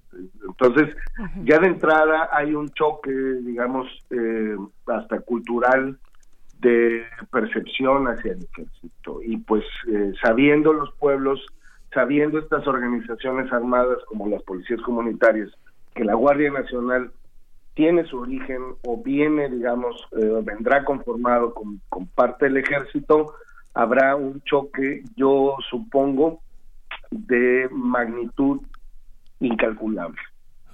Claro, dentro de esta alianza o antes de la alianza, pues eh, se daban distintos señalamientos entre los grupos de policías comunitarias, ¿no? Señalaban al grupo contrario de pertenecer o de tener un líder que pertenece a la eh, al- a grupos de narcotráfico o de la delincuencia organizada, ¿no? Sí. Eso era constante. ¿Y, y cómo, cómo, cómo entonces ahora llegan a esta alianza? ¿Qué, ¿Qué ha sucedido, digamos, en esta interacción entre las distintas policías comunitarias en los territorios? Sabemos que ha sido violenta, por supuesto, pero dinos un poco más también para, para tener eh, pues esa, esa imagen de lo que ocurre cotidianamente en Guerrero en estos espacios que están eh, pues tomados o bajo la protección, lo pongo completamente entre comillas, de, de estos cuerpos armados. Sí, en el fondo parece haber un temor a que la Guardia Nacional pues desarme, ¿no? A las policías comunitarias. Es decir, que su primer objetivo sea ir a los pueblos, tomar el control de los pueblos, empezando por desarmar eh, a las comunitarias. Esto pasaría por un enfrentamiento armado, porque así ya lo han advertido las policías comunitarias. No van a permitir la entrada de la Guardia Nacional a menos que haya un enfrentamiento directo, un enfrentamiento armado. Entonces, eh, parece ser que detrás de esto es- está el temor de las comunitarias a que sean desarmadas. Y bueno, pues eh, también como lo mencionas, eh, se habla de que las policías comunitarias o algunas o algunos líderes en algunas zonas en realidad no lo son. Es decir, son han sido grupos de, de autodefensa creados por la delincuencia organizada para impedir precisamente que pasen los cuerpos oficiales de seguridad. Eh, eh, pero, eh, pero, pero esto es solamente en algunas zonas como muy, muy definidas. Sí. Unas sí son policías comunitarias, digamos, históricamente comunitarias, y otras son nuevas que han surgido como, como grupos de autodefensa. Estamos hablando acá de la Costa Grande, hacia Michoacán, en la parte también de la sierra, eh, que esto es en la parte media de Guerrero, que es la más alta. Eh, en esta zona viven justamente los eh, habitantes que están en plantón, que llevan un mes en plantón afuera de Palacio Nacional, esperando que el presidente López Obrador eh, los los vea. Sí, oye Ricardo, Los oiga. y, Ricardo, ¿y quién, quién, ah, quién proveyó las armas y cómo se mantienen estos cuerpos eh, de seguridad? ¿Cómo, de, de qué se sostienen? Hay una, hay marcos regulatorios, por ejemplo, en Michoacán, hubo en Oaxaca, pero en Guerrero, ¿cómo, ¿Cómo se sostienen? ¿Quién les da las armas y quién se las seguirá dando si pensamos que la delincuencia organizada también está detrás de muchos de los grupos? Sí, bueno, pues, eh, lo que pasa es que hubo una coyuntura eh, justamente la- la delincuencia organizada pudo aprovechar un vacío eh, que pudo aprovechar para fortalecer a estos grupos y yo no digo no ha habido ninguna evidencia pero eh, sí se especula la misma autoridad ha señalado a nivel local el gobernador Héctor Astudillo ha sido incluso enfático en que no todas las policías comunitarias son del pueblo eh, auténticamente, son ciudadanas, que varias eh, son de la delincuencia organizada y que son ellos quienes proveen las armas. Te pongo un ejemplo, hay policías comunitarios que tú las ves desfilar en sus aniversarios, la policía histórica comunitaria, por llamarle así la histórica, eh, es la de San Luis Acatlán, es un municipio que está en la Costa Chica, y ellos desfilan con escopetas, ¿no? Ellos tienen escopetas, rifles, eh, eh, armas pequeñas de bajo calibre, mientras que hay grupos de autodefensa en la sierra que eh, ellos pues no ni siquiera organizan su o festejan o celebran su aniversario. Ellos cada vez que hay un enfrentamiento responden con armas de alto poder, de muy alto poder, eh, de calibre 50 para arriba, ¿no? En fin, la zona de la tierra y también de la costa grande, Petatlán, Atoyac, eh, la tierra de Cihuatanejo, en fin, esta parte pegada hacia Michoacán. Entonces, eh, eh, digamos, son dos, dos vertientes que, que habría que distinguir muy bien. Sí hay policías comunitarias auténticas, históricas, pero también hay grupos que surgieron de pronto de la nada y que sí fueron alimentados por eh, seguramente grupos de la delincuencia organizada con armas de muy alto poder. Ellos no usan uniforme, por cierto. Claro. Eh, les recordamos que estamos hablando con Ricardo Castillo, director de Cuadratín Guerrero, politólogo y periodista. Ricardo, eh, el tema de la minería eh, frente a la producción de amapola es eh, cómo qué lectura le damos a la minería en el centro de esta disputa, ¿no? Un, un elemento que tal vez no habíamos seguido tan de cerca como sí hemos seguido el tema de la de la amapola. ¿Qué, qué decir al respecto? Bueno, hay una oposición eh, también generalizada en muchos pueblos a que lleguen las grandes empresas mineras a, eh, según han reclamado los habitantes de estos pueblos, a quitarles, a robarles, eh, digamos, el recurso natural eh, de sus tierras, de sus pueblos.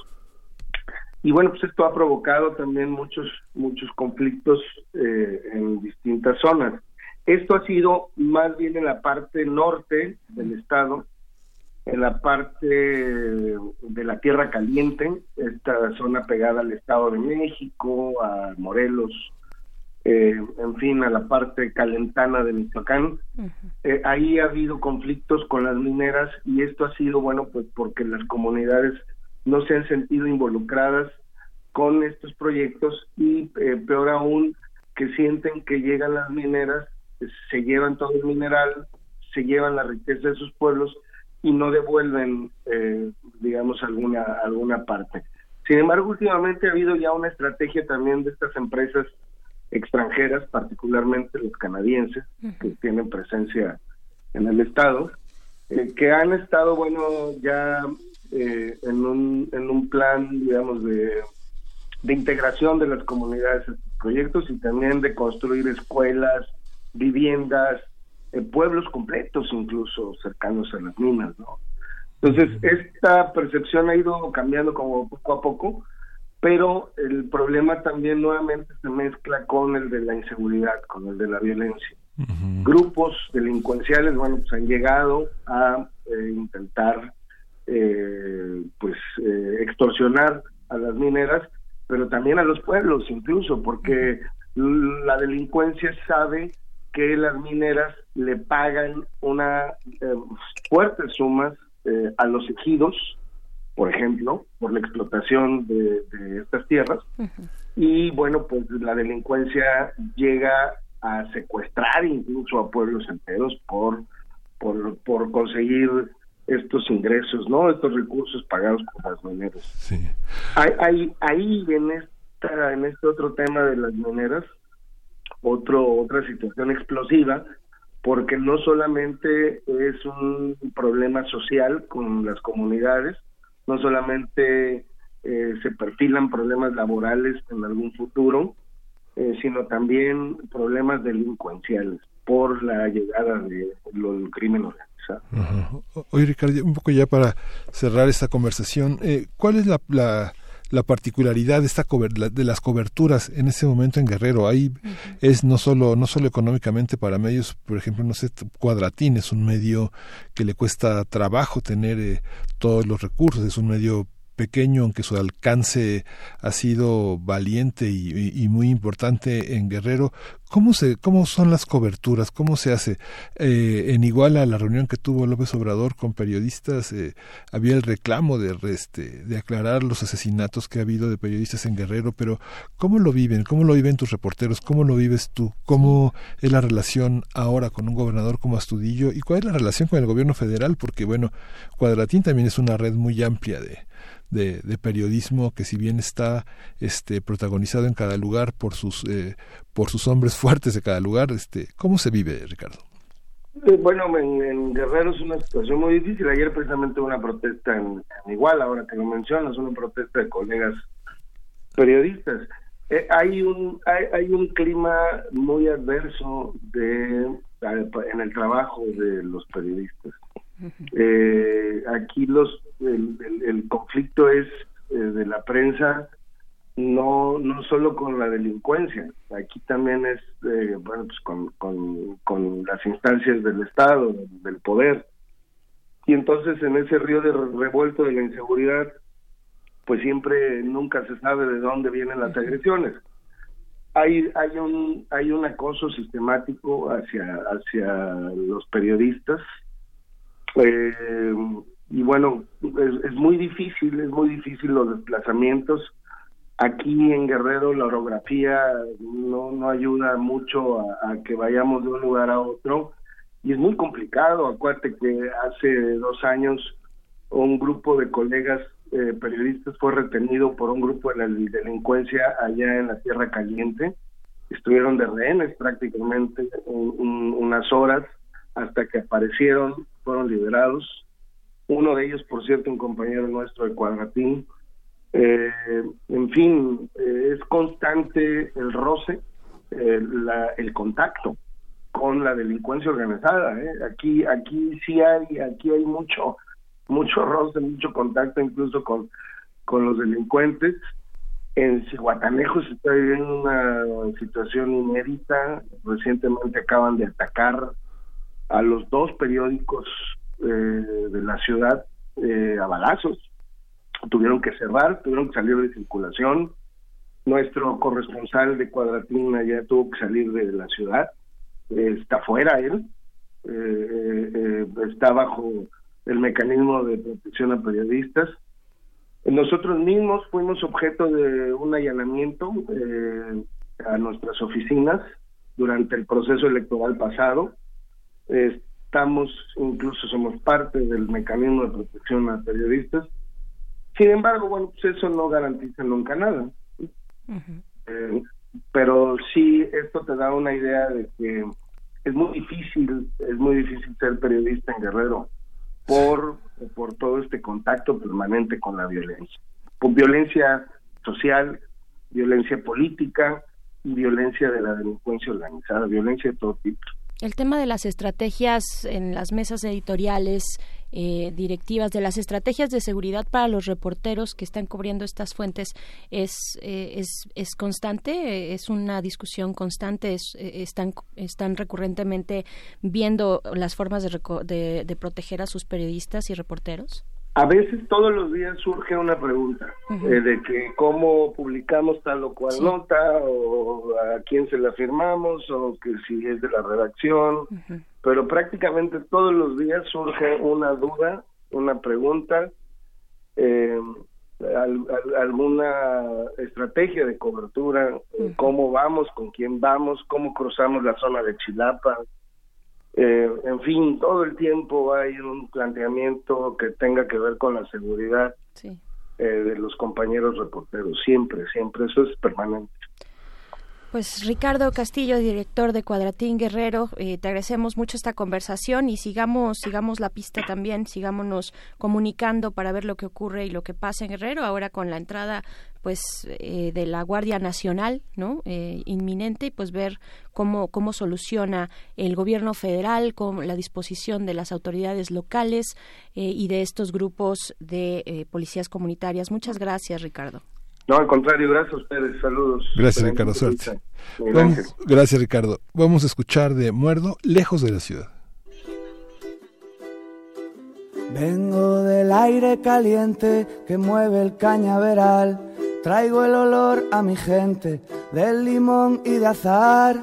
Vengo de andar la vereda, del agua por el brazal, del granado y de la higuera, de sombra para descansar.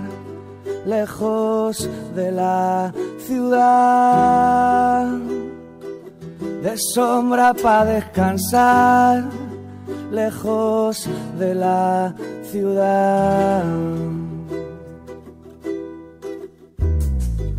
Vengo de un surco en la tierra, de sangre para sembrar, del sudor con que se riega la flor de la libertad.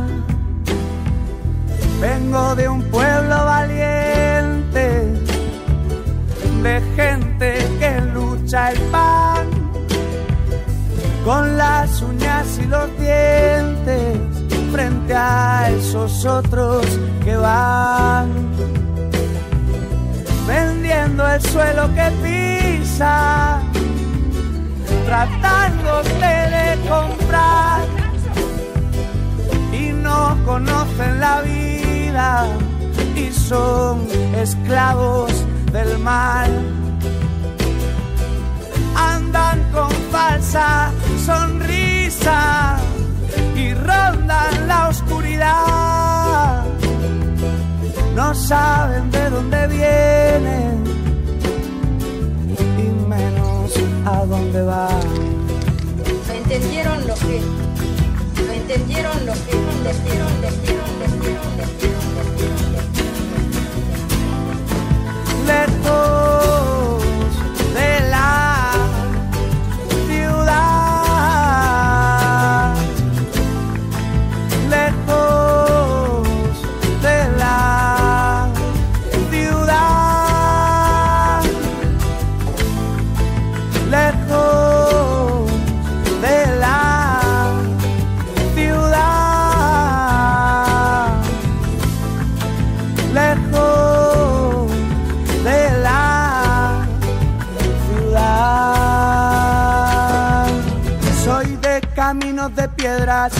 calles sin asfaltar.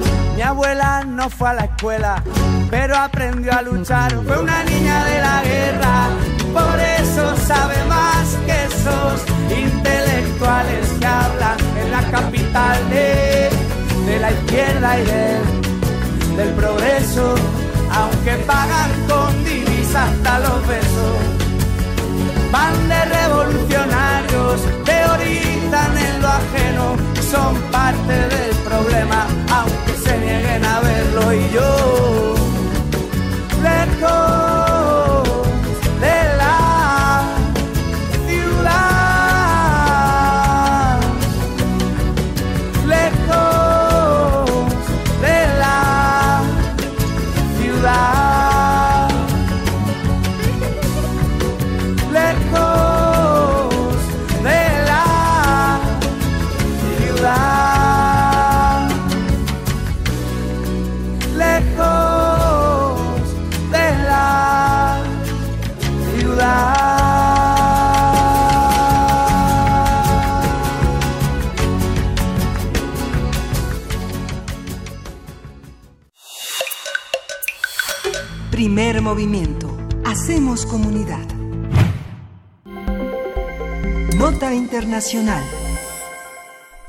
El presidente Donald Trump firmó el lunes el reconocimiento de la soberanía de Israel sobre los altos del Golán.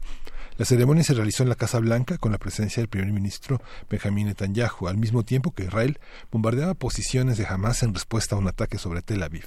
En reconocimiento de Estados Unidos, este reconocimiento de Estados Unidos ha provocado el rechazo de muchos países como Arabia Saudita. A través de un comunicado, el país árabe advirtió que tendrá efectos negativos en el proceso de paz en Medio Oriente, así como en la seguridad y estabilidad de la región.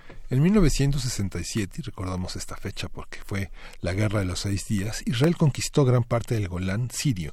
En 1981 anexó estos territorios, pero esta situación nunca fue reconocida por la comunidad internacional. Los altos del Golán se encuentran en la frontera entre Israel y Siria, el Líbano, Jordania y poseen importantes recursos hídricos que dotan a Israel de un tercio del agua que se consume en estos 1.800 kilómetros cuadrados que lo conforman. Y bueno, tenemos que hablar precisamente de este reconocimiento que hizo el gobierno estadounidense de la soberanía israelí sobre este territorio. ¿Qué significa? ¿Qué implica para la región? ¿Y cómo impacta sobre las intenciones reeleccionistas que ahora ya le sabemos bien a Netanyahu? Para ello nos acompaña el doctor Francisco Daniel Abundis Mejía, doctor en Ciencias Políticas por la UNAM, profesor de la Escuela de Gobierno y Ciencias Sociales del eh, ITESM, a Campus Guadalajara, especialista en Palestina, Medio Oriente y las nuevas formas de estatalidad en Palestina Israel. ¿Cómo estás, Francisco Daniel Abundis? Hola, muy buen día, muchas gracias, un gusto acompañarlos de nuevo. Qué gusto escucharte, nos volvemos a encontrar. Y ahora Sí. con noticias quizá no tan agradables, o bueno, vamos a ver, cuéntanos.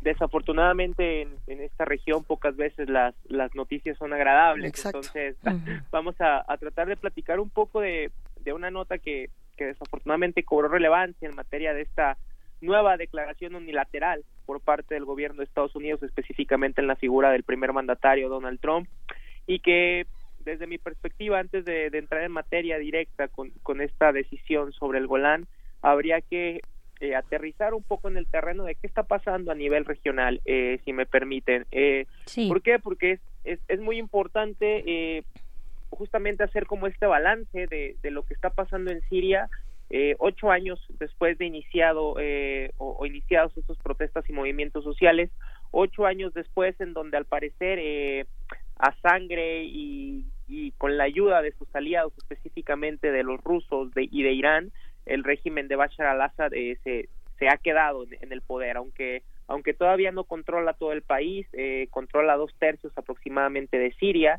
Eh, nos enfrentamos pues entonces ante esta nueva reconfiguración del escenario sirio, eh, territorio eh, en donde se sitúa el territorio que vamos a poner ahora en cuestión eh, de los altos del Golán. Entonces, reitero, eh, una, una situación de reordenamiento, de reconfiguración en el escenario sirio, en donde van a converger justamente eh, los principales apoyos eh, eh, para el presidente Bashar al-Assad, específicamente reitero el caso de la República Islámica de Irán, por un lado, y por el otro, eh, los rusos, que, que, que, que fungieron un papel fundamental eh, para eh, poner en contexto esta situación. Ahora bien, eh, vamos a hablar un poco de esta declaración, eh, reitero, unilateral nuevamente, tan, tan unilateral como cuando el señor Donald Trump eh, hace, que ya lo venía haciendo desde campaña, eh, declaró eh, cambiar la, la capital, que ya se consumó este hecho, de Tel Aviv a Jerusalén.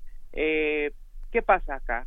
Eh, tenemos un territorio ocupado por Israel, eh, ocupado, porque esa es la palabra que ha estado ocupado desde 1967 y que es ilegal ante el derecho internacional. Eh, como bien mencionaba la nota cuando, cuando, cuando entrábamos al aire, es un territorio que Israel ocupa de facto eh, tras la guerra de 1967. No solamente ocupa el territorio de los Altos del Golán, hay que recordar que ocupa Gaza y Cisjordania, que, que a la fecha se mantienen bajo ocupación en los territorios palestinos, y también ocupa la península del Sinaí, que ya fue devuelta a Egipto hace hace algunas un par de décadas al menos. Entonces, este escenario eh, va a ir cambiando eh, en materia de qué? De búsqueda de, de reivindicaciones sobre este territorio de 1967 a, a 1974 en donde se firma un armisticio y hacia 1981 cuando de manera también unilateral el Estado de Israel declara la anexión de, de este territorio eh, a, a su a- al Estado de Israel. Entonces eh, y para contextualizar un poco más eh, antes de, de entrar de lleno a otras preguntas me gustaría especificar qué, qué son los Altos del Golán para Sí. para todo para para todas las personas que, que amablemente nos escuchan. Eh, bueno lo- los Altos del Golán es una es una región montañosa es una meseta de, de aproximadamente 1800 kilómetros cuadrados que, se encuentra en el en el en el suroeste sirio eh, o específicamente al norte de, de- de Israel no eh, entonces, esto hay que contextualizarlo. ¿Quién habita los, los altos del Golán? ¿Qui- ¿Quién, vive ahí? Estamos hablando de que están habitados específicamente por alrededor de 20 mil sirios, eh, específicamente también drusos, y hay que tomar en cuenta que al interior de los altos del Golán también tenemos un par de asentamientos o colonias eh, israelíes también ilegales ante la comunidad internacional, donde cohabitan alrededor entre 20 y 25 mil, eh, no está actualizado el dato, de colonos judíos. Claro. Eh, y bueno, tenemos eh, eh, cuáles son las implicaciones, ¿no? De que de que Trump tome esta decisión uni- unilateralmente, o sea, eh, y, y qué pasa, qué está pasando con las Naciones Unidas Eh, en este conflicto, Eh, ahí. ¿no? De décadas y décadas. eh, Sí. hay- podemos hablar de un fracaso. En, en las mediaciones después de tantas décadas después de desde, desde estos eh, pues esas eh, guerra de los seis días eh, ¿qué, qué pasa con Naciones Unidas y con Trump Ah, Bueno, de aquí es, entramos a una pregunta bastante escabrosa en cuanto a que totalmente un fracaso por parte de Naciones Unidas, es decir, un fracaso ¿por qué? Porque si bien hay resoluciones como la 381 encaminado al territorio palestino, como la Ujú. 497 que cataloga como ilegal la ocupación del Golán, pues bueno, no ha habido realmente una, una serie de castigos, una serie de procesos, de embargos, de, de, de cuestiones ya, ya más punitivas hacia el Estado de Israel que sigue impune ante, a- ante este tipo de actos. Eh, ¿Por qué Donald Trump eh, toma esta, esta, esta decisión de carácter unilateral? Obviamente esto es de carácter coyuntural. Eh, ya lo veníamos hablando cuando hace unas semanas me, me invitaron amablemente al programa para hablar sobre todos estos escándalos de corrupción. Pues todo esto está vinculado. Está vinculado a que, a que las elecciones en el Estado de Israel son el, el 9 de abril, es decir, ya en próximas semanas. Eh, y justamente esto es un espaldarazo a, a- al Likud, el partido dominante en Israel, eh, bueno, ahora en crisis.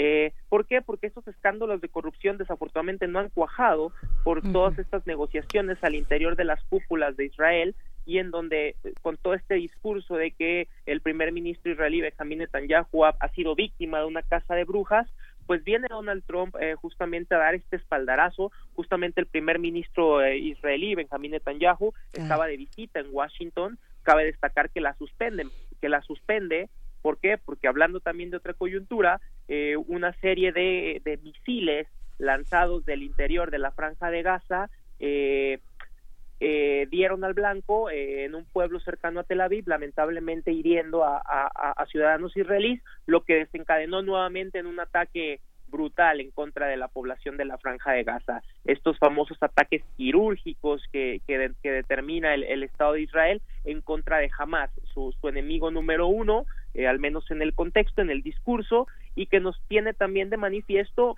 eh, que mientras Netanyahu justamente dejaba eh, Washington, pues ya estaban las, las fuerzas de defensa israelí bombardeando el territorio de Gaza una vez más. Entonces, esto representa eh, desde, la, desde la perspectiva de Trump una manera, una, una perspectiva de apoyar a, a la, a, la, a la nueva elección, ya sería el quinto mandato por parte de, de Netanyahu y en, en- en este tipo de cuestiones políticas y diplomáticas siempre he dicho que la- las formas son el fondo de la, de, la, de la situación. Si nosotros escuchamos los discursos y las palabras del, del, del señor eh, Netanyahu, hay una clara simbiosis entre este par de nefastos personajes, hay que decirlo así.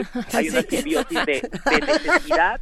Eh, Apoyamos, apoyamos la moción. a- a- apoyándose mutuamente, en donde, bueno, eh, decía el señor Netanyahu, eh, siempre has estado ahí, Donald, incluso hoy, ¿no? Ay, en, en- ay. en toda en toda esta cuestión. Hemos tenido hemos tenido eh, muchos amigos en el despacho oval, pero nunca un amigo mejor que tú. Entonces, esto habla justamente de esta relación, eh, de esta búsqueda de simpatía y justamente de reconocerse mutuamente eh, para qué para efectos justamente de ganar rédito en alguna situación. Eh, Donald Trump eh, toma esta medida unilateral bajo el argumento de nuevamente de la defensa israelí. Argumenta que los ataques por parte de Irán eh, cosa que difiero porque bueno no Irán no ha atacado ese territorio eh, eh, eh, específicamente hablando de grupos terroristas en, en el discurso de Donald Trump habla específicamente del grupo libanés Hezbollah entonces a ver hay que poner también en contexto la significancia eh, de este territorio. Eh, ¿Qué pasa con, con- este territorio? ¿Y por qué es importante para Israel? A- aunque, a ver, hay que, hay que también ser claros y decirlo para, para ponerlo en contexto.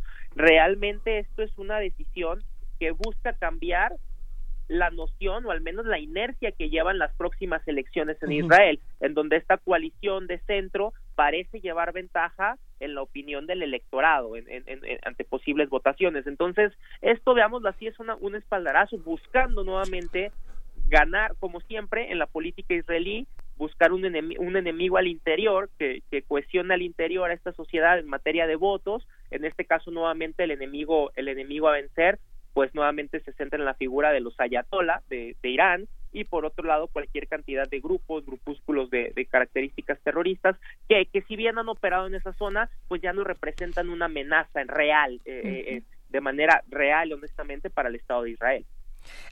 Hay algo que, que es interesante, Francisco Daniel, es pensar, a ver, cuando nosotros damos este tipo de noticias y pensamos en la amistad Netanyahu-Trump, hasta risa macabra nos da, y, y como de espanto. Pero no creo que sea la misma risa que puedan tener en Israel o en Palestina, que es, es- ahí es donde decimos, bueno, es muy delicado y además no todas las personas en Israel están apoyando eh, las decisiones de Netanyahu, las decisiones de Trump, como no todas las personas en Palestina estarán apoyando o no est- estos movimientos, estos reacomodos de fuerzas. ¿Qué piensas de eso? Tenemos como muy claro lo que hacen los líderes, pero a veces en la parte de, de lo que queda en la sociedad y de las otras voces de los contrapesos, se nos va un poco la discusión. ¿Qué está pasando en esa otra parte? Totalmente de acuerdo con ustedes. ¿Qué, sucede acá? Que nuevamente eh, están personas ajenas a la propia realidad de los pueblos, violando su libre autodeterminación y tomando decisiones que no les atañen. Esto justamente, una, al interior de Israel, hay que decir que desde, desde que Netanyahu llegara al poder, ya hace bastantes años, eh, ocho específicamente, eh, ha tenido bastante oposición, bastante crítica y que, como ya lo había mencionado con anterioridad en este programa, no toda la sociedad israelí apoya la ocupación eh, de, de Israel. Hay bastantes críticos a, a los procesos de ocupación.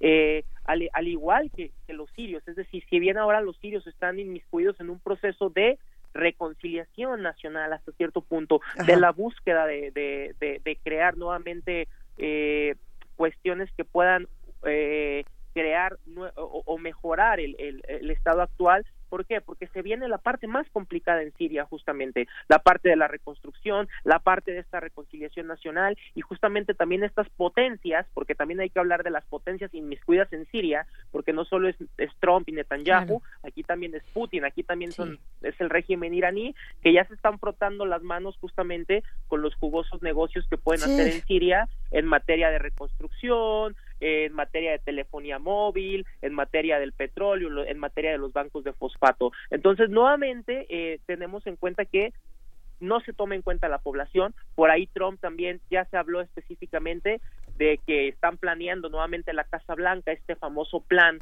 que lleva cocinándose desde que Trump llegó al poder para eh, poner un fin al, al impasse entre palestinos e israelí. Ciertamente no se ha dicho nada ah, ah, específicamente al respecto de esto. Ya dijo la Casa Blanca que está guardando la información hasta pasadas las elecciones en Israel. Ajá. Claramente eh, en apoyo a Netanyahu y buscando la reelección de Netanyahu. Ahora, eh, ¿qué, qué importancia tiene, tiene esta meseta para, para efectos de Israel? Y, y, y, y- y por qué justamente es importante en materia electoral que Trump vaya y dé este espaldarazo a, a Benjamín Netanyahu. A ver, en primera instancia, los altos del Golán son una barrera natural y, y estratégica en materia bélica. Esto va a ser fundamental. Pero ojo acá, también tiene una, una suerte de recursos naturales que van a ser fundamentales para el Estado de Israel. En primera instancia hay un yacimiento petrolero eh, bastante importante, aunque menor, eh, en, en los altos del Golán. Por otro lado, como bien mencionaba al inicio de la nota, el tema del agua va a ser fundamental. Claro. Eh, un tercio del abastecimiento del agua del Estado de Israel proviene de los altos del Golán, porque muchos de los ria- riachuelos y bancos acuíferos desembocan en el Jordán. Entonces, esto va a ser eh, fundamental para los para efectos de la compañía nacional del agua en Israel Mekorot que se encarga justamente y que actualmente está acusada también por varios organismos internacionales de conducir una campaña de apartheid en términos de distribución de agua entre palestinos e israelíes esto hay que decirlo. Eh, y por otro lado también es importante esta meseta eh, porque representa un spa turístico para muchos israelíes en materia de esquí. Es de las pocas pistas de esquí, así de trivial, eh, que de la, de, la, de, la, de la que puedan hacer uso algunos ciudadanos israelíes. Entonces, en materia turística también es, es importante. Lo que viene es cierto, también es decirlo, eh, eh, también es bueno decirlo, es que esto es esta decisión del señor Donald Trump es, es, es coyuntural y, es, y es, es un apoyo electoral. Porque, a ver, si, si nos ponemos serios, las cosas en el terreno tampoco es que cambien tanto con esta decisión. Es decir, sin embargo, eh, a nivel regional ya se ha generado un, un espacio de crisis. Las declaraciones de Arabia Saudita, a pesar de ser un aliado excepcional en la región eh, para Estados Unidos, las declaraciones de Tayyip Erdogan por parte de Turquía, la Liga Árabe ya se declaró justamente en contra al catalogar nuevamente esto como ilegal y haciendo eco en la resolución 497 de Naciones Unidas que declara como flagrante violación al derecho internacional eh, y como nulas las aspiraciones anexionistas de Israel en este territorio. Entonces, eh, ¿por qué mencionaba que, que, ya en el, en el hecho, ya de facto no cambian las cosas en el terreno? Pues bueno, actualmente, ¿cómo están las cosas en el Golán? El Golán está dividido en tres partes, eh, es decir, eh, una parte está controlada por el gobierno sirio, pero bueno, el gobierno sirio no se puede controlar a sí mismo ahora mismo, reitero, Ujú. eh, eh, eh, controla ciertas partes del territorio, por ahí ya Estado Islámico parece que ya está derrotado, pero no específicamente por el gobierno, sino por las las milicias kurdas, eh, tiene que lidiar con la, justamente con las las provincias kurdas en Rojava, entonces el gobierno sirio está inmi- inmiscuido en sus propias dinámicas, reitero, por esto que mencionaba al principio de la intervención, de toda esta cuestión ocho años de- después de la guerra, ¿no?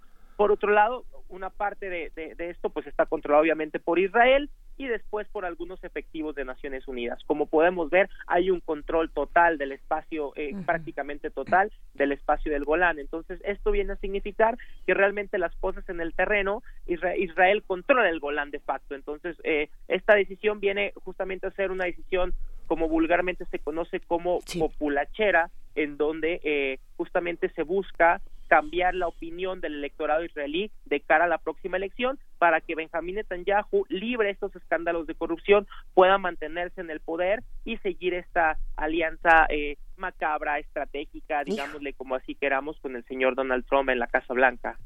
Uy, Pues tenemos, mira. tenemos Netanyahu para, para rato, para bajo estas condiciones, de verdad, este, pues qué complicadas eh, que nos que nos haces ver en este momento, Francisco Daniel Abundis Mejía, doctor en ciencias políticas por esta universidad. Muchísimas gracias eh, por, No, pues, pues sigamos, ¿no? Sigamos porque pues las elecciones están ahí en la mira, en el panorama. Las, las elecciones son el 9 de abril, entonces vamos a ver qué acontece. La verdad Bien. es que eh, si bien esta coalición de, de, de partidos y demás apunta fuerte, pues la carta fuerte de Netanyahu siempre ha sido este apoyo por parte de Estados Unidos, eh, por Tel Aviv, por Jerusalén se pueden ver carteles con, con Trump y con Netanyahu, entonces pues ya ha librado otra crisis este personaje, entonces parece que puede nuevamente librar librar esto la, la, opinión es reservada pero vamos a ver cómo avanzan la- las cosas y, y ya lo estaremos platicando en próximas semanas Pues despedimos esta segunda hora y te despedimos con muchísimo cariño, Francisco Daniel Abundis Mejía. Hablemos muy pronto. Uh, nos vemos pronto que estén muy bien Hoy Mayra. Elizondo nos leyó la mente por aquí para cerrar esta segunda hora. Dice, o sea que nadie puede detener a Trump y Estados Unidos. Mejor nos ponemos todos a rezarle, pero ¿a quién? Esto suena como historia de, Sí. de Cortázar. Es un este, ejemplo de lo que puede hacer en Latinoamérica, ¿no? Con Venezuela, por ejemplo. Fantomas contra las Uy, multinacionales. de Venezuela, nos- vámonos a Los la tercera hora. Síguenos en redes sociales. Encuéntranos en Facebook como Primer Movimiento y en Twitter como arroba PMovimiento. Hagamos comunidad.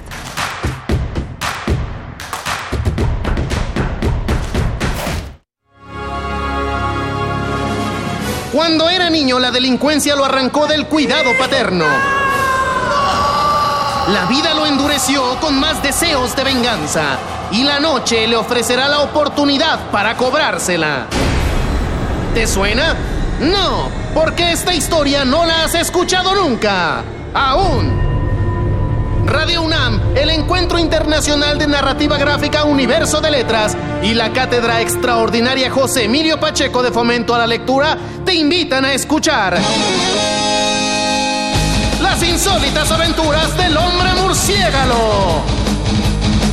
Del primero al 5 de abril a las 17.30 horas. Retransmisión a las 22.30 horas dentro de Resistencia Modulada.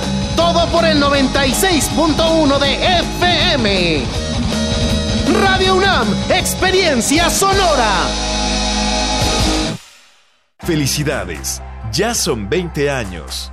En cada elección que hemos decidido, hemos avanzado. La verdad, en confianza, participamos cada vez más, porque estamos ciertos que nuestra elección se respeta y es en beneficio de todas y todos. Ya son 20 años eligiendo a quienes nos representan. Tribunal Electoral de la Ciudad de México. 20 años garantizando justicia en tu elección.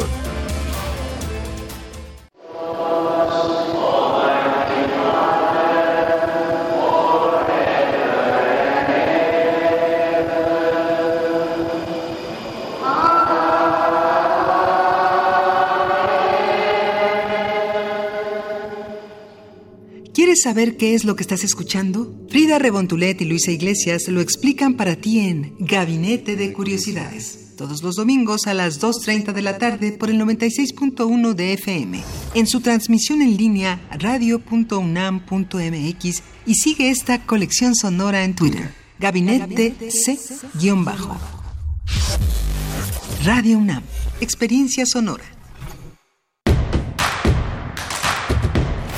Encuentra la música de primer movimiento día a día en el Spotify de Radio UNAM y agréganos a tus favoritos.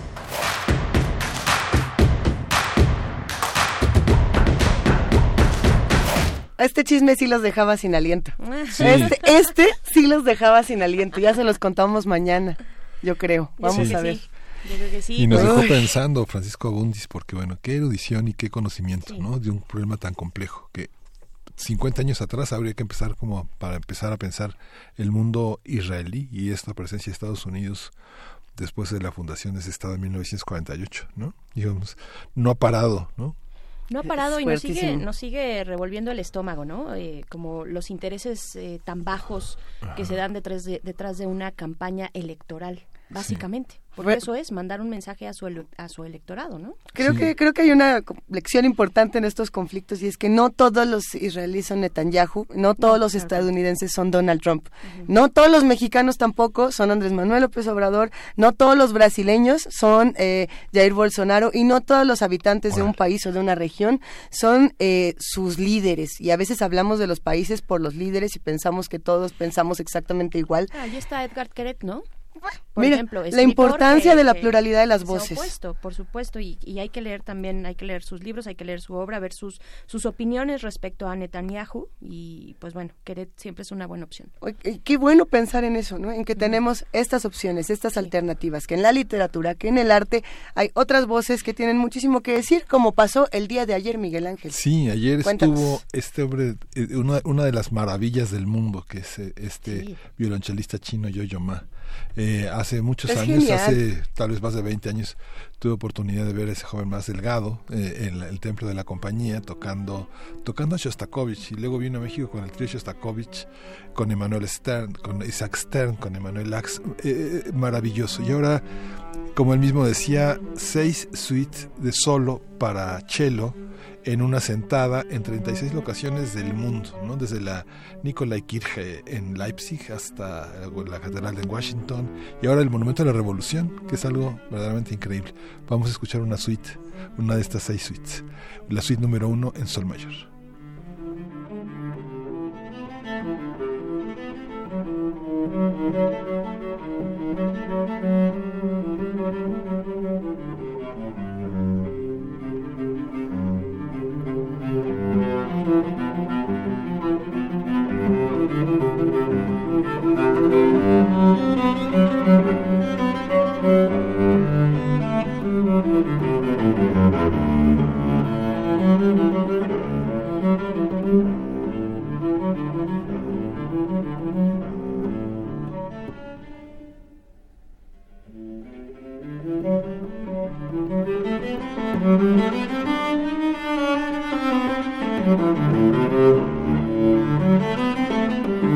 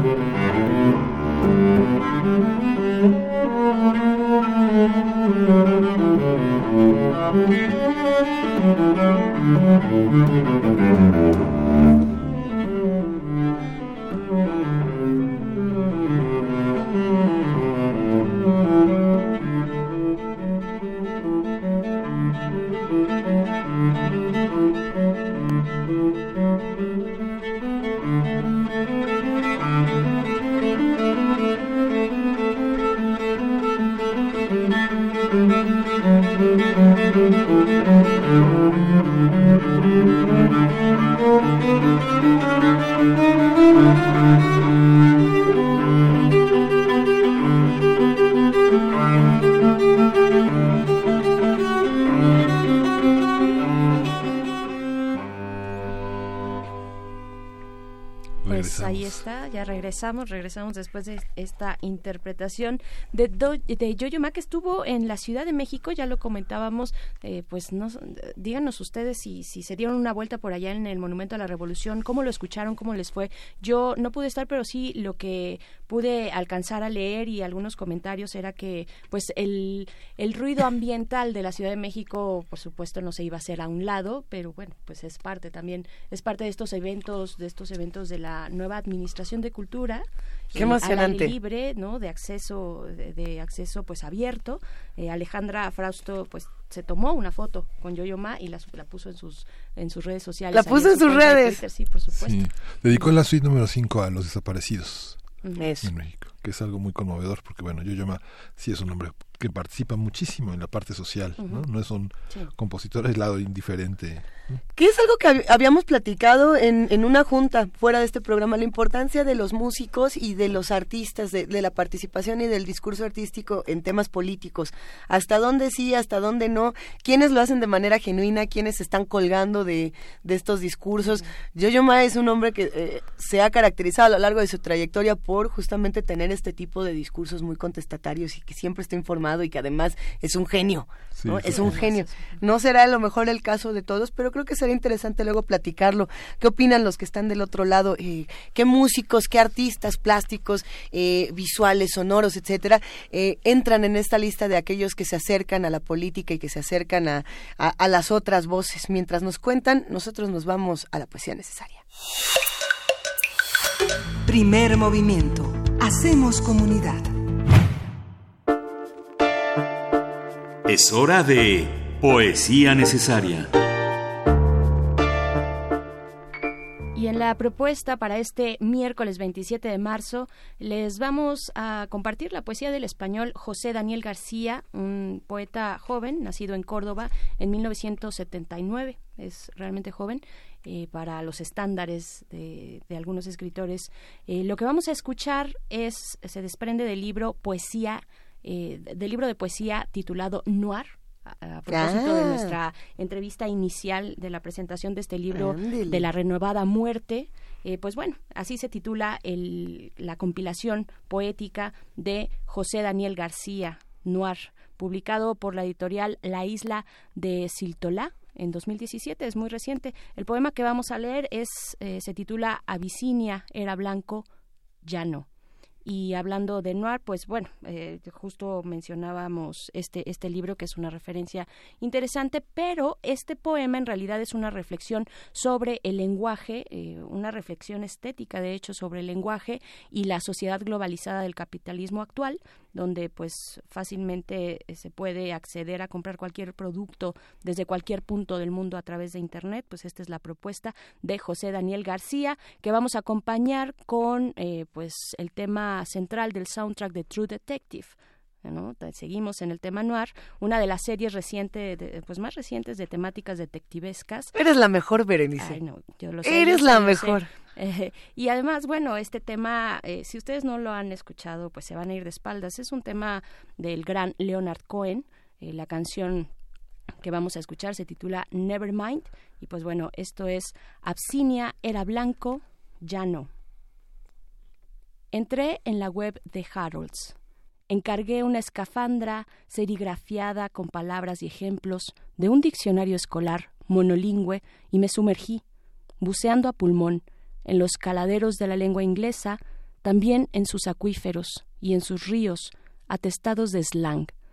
Endurecí mis brazos echando redes sobre preposiciones y perífrasis. Para los verbos irregulares, caña de pesca y cebo de tres días. Los fonemas fueron capturados con técnicas de arrastre, en embarcaciones disminuidas, pero la prosodia es un arte difícil. Atrapar un acento sin arpón y una pipa entre los labios, improbable.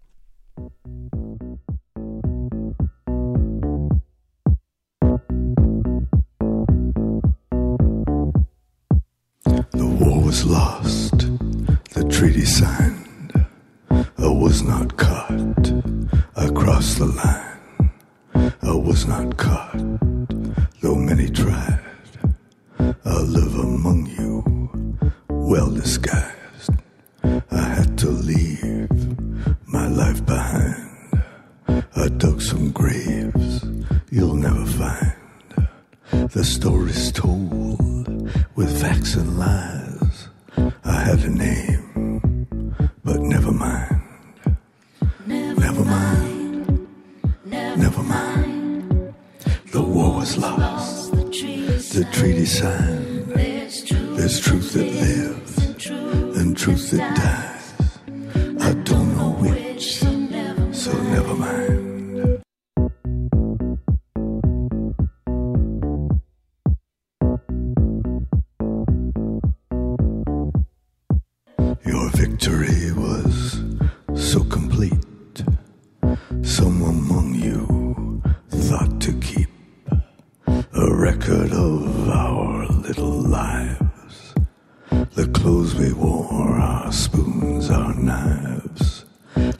Games of luck our soldiers played, the stones we cut, the songs we made, our love peace, which understands.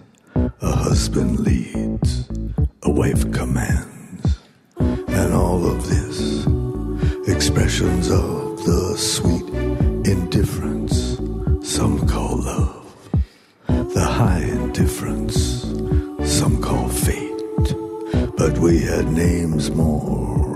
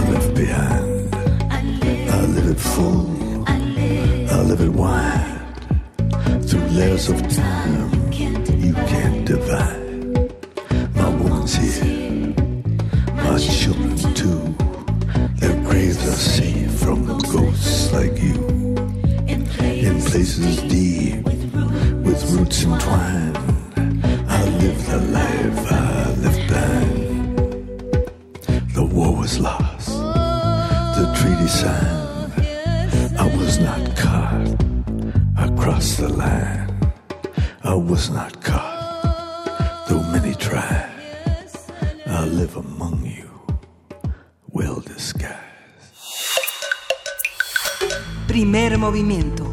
Hacemos comunidad. La mesa del día. La decisión del presidente Andrés Manuel López Obrador de entregar los recursos de programas sociales directamente a sus beneficiarios ha provocado la desaparición de las estancias infantiles que atienden a más de 300.000 niñas y niños. La medida también ha afectado a los refugios para mujeres, sus hijas e hijos en situación de violencia familiar, sexual o trata, que ofrecen un espacio físico donde se brinda protección y atención especializada e interdis- interdisciplinaria. En nuestro país hay al menos un refugio en cada entidad, pero se calcula que existen 130 y también hay centros de atención extrema que funcionan a nivel nacional. El gobierno federal anunció que estos refugios serán operados por la Secretaría de Gobernación a través de un modelo aplicado en Escobedo, Nuevo León, con el fin de evitar que los refugios de mujeres violentadas se mantengan fuera de la rectoría del gobierno.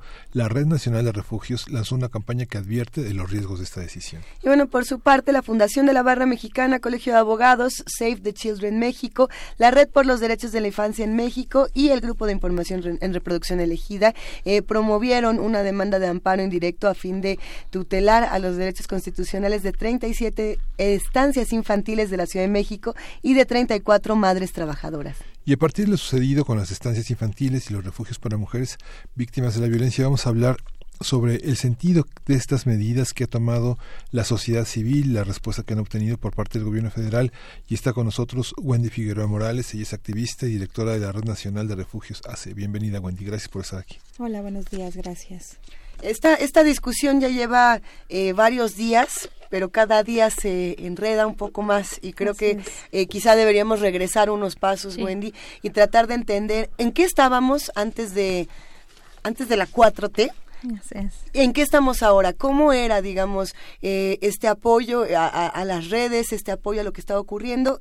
¿Y qué fue lo que pasó y qué, cómo hemos ido viendo lo- los cambios o los no cambios? Claro, muchas gracias. Bueno, pues efectivamente decir que este movimiento de refugios surge desde los años 90, que llevamos en la Red Nacional de Refugios 20 años trabajando y que empezamos justamente a reunirnos eh, las mujeres que trabajamos en a favor de los derechos humanos de las otras y nos dimos cuenta que era necesario realmente constituirnos y presentar modelos de actuación que representaran todas las necesidades de todas las mujeres diversas que hay en el país. Desde el 2003 empezamos a hacer incidencia política en el tema de definir junto con el gobierno en turno que hubiera un presupuesto específico para los refugios tanto de gobierno como de sociedad civil, ya que, pues bueno, era un mandato y obviamente era un compromiso para el Estado. Desde el 2003 a la fecha eh, hay una convocatoria pública que, bueno, ha cambiado de nombre, pero esta convocatoria pública eh, es importante decir que da financiamiento anualmente a refugios tanto de gobierno como de sociedad civil. A la fecha eh, hay 72 refugios de sociedad civil en el país y el resto es de gobierno. ¿Esto qué quiere decir? Que, bueno, eh, durante estos años hemos visto cómo lamentablemente, dado que los refugios no somos una política de Estado, sino de gobierno, es decir, cada vez que está un gobierno pueden aparecer o desaparecer o cambiar eh, los las prioridades y los intereses que ese gobierno en turno está. Durante estos 20 años han habido lamentablemente muchos refugios de gobierno que han aparecido y desaparecido, que se quedaron como eh, elefantes blancos o bien que ese espacio fue reutilizado para otro objetivo que no era netamente el de proteger a mujeres víctimas de violencia que tienen que salir huyendo de su hogar, muchas de ellas con sus hijos e hijas. En ese sentido, pues bueno, hoy día pues los mínimos refugios que hay de gobierno, la verdad es que han demostrado en algunos casos su permanencia y su convicción con con un trabajo integral. En la red nacional tenemos 11 refugios de gobierno que han estado siendo monitoreados, que han permanecido en el tiempo, y los otros restantes son de sociedad civil. Eh, ¿Cómo venimos manejando la convocatoria? Pues bueno, la convocatoria solamente cubre ocho meses del año. Sabemos que los refugios operan las 24 horas del día, todo el año, las violencias no tienen horario, pero hasta hoy día nunca hemos logrado, porque, bueno, quien tiene el presupuesto, porque también había confusión de eso, de los refugios es la Secretaría de Salud. No es el DIF, se había confundido Mm, cuando dieron la información en SEGOV. Realmente quien tiene los recursos de presupuesto de refugios es la Secretaría de Salud a través del Centro Nacional de Equidad de Género y Salud Reproductiva.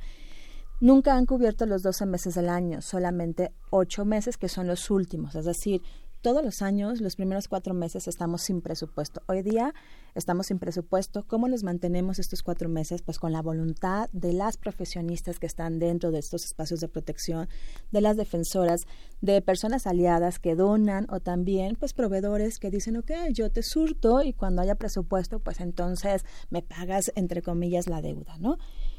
Después de, de, todos estos años, donde es importante también mencionar que para poder participar en la convocatoria, porque participamos en la convocatoria, cada año tú tienes que rendir cuentas, es decir, Eso. presentas informes trimestrales, financieros, uh -huh. eh, también informes mensuales, cuantitativos, es decir, las atenciones y servicios que das. Además, salud va a hacerte visitas de supervisión donde te revisan cada factura de lo que tú estás presentando, lo comprueban con los insumos que están ahí físicamente, hacen entrevistas con las mujeres usuarias y también con el personal, es decir, se coteja absolutamente todo.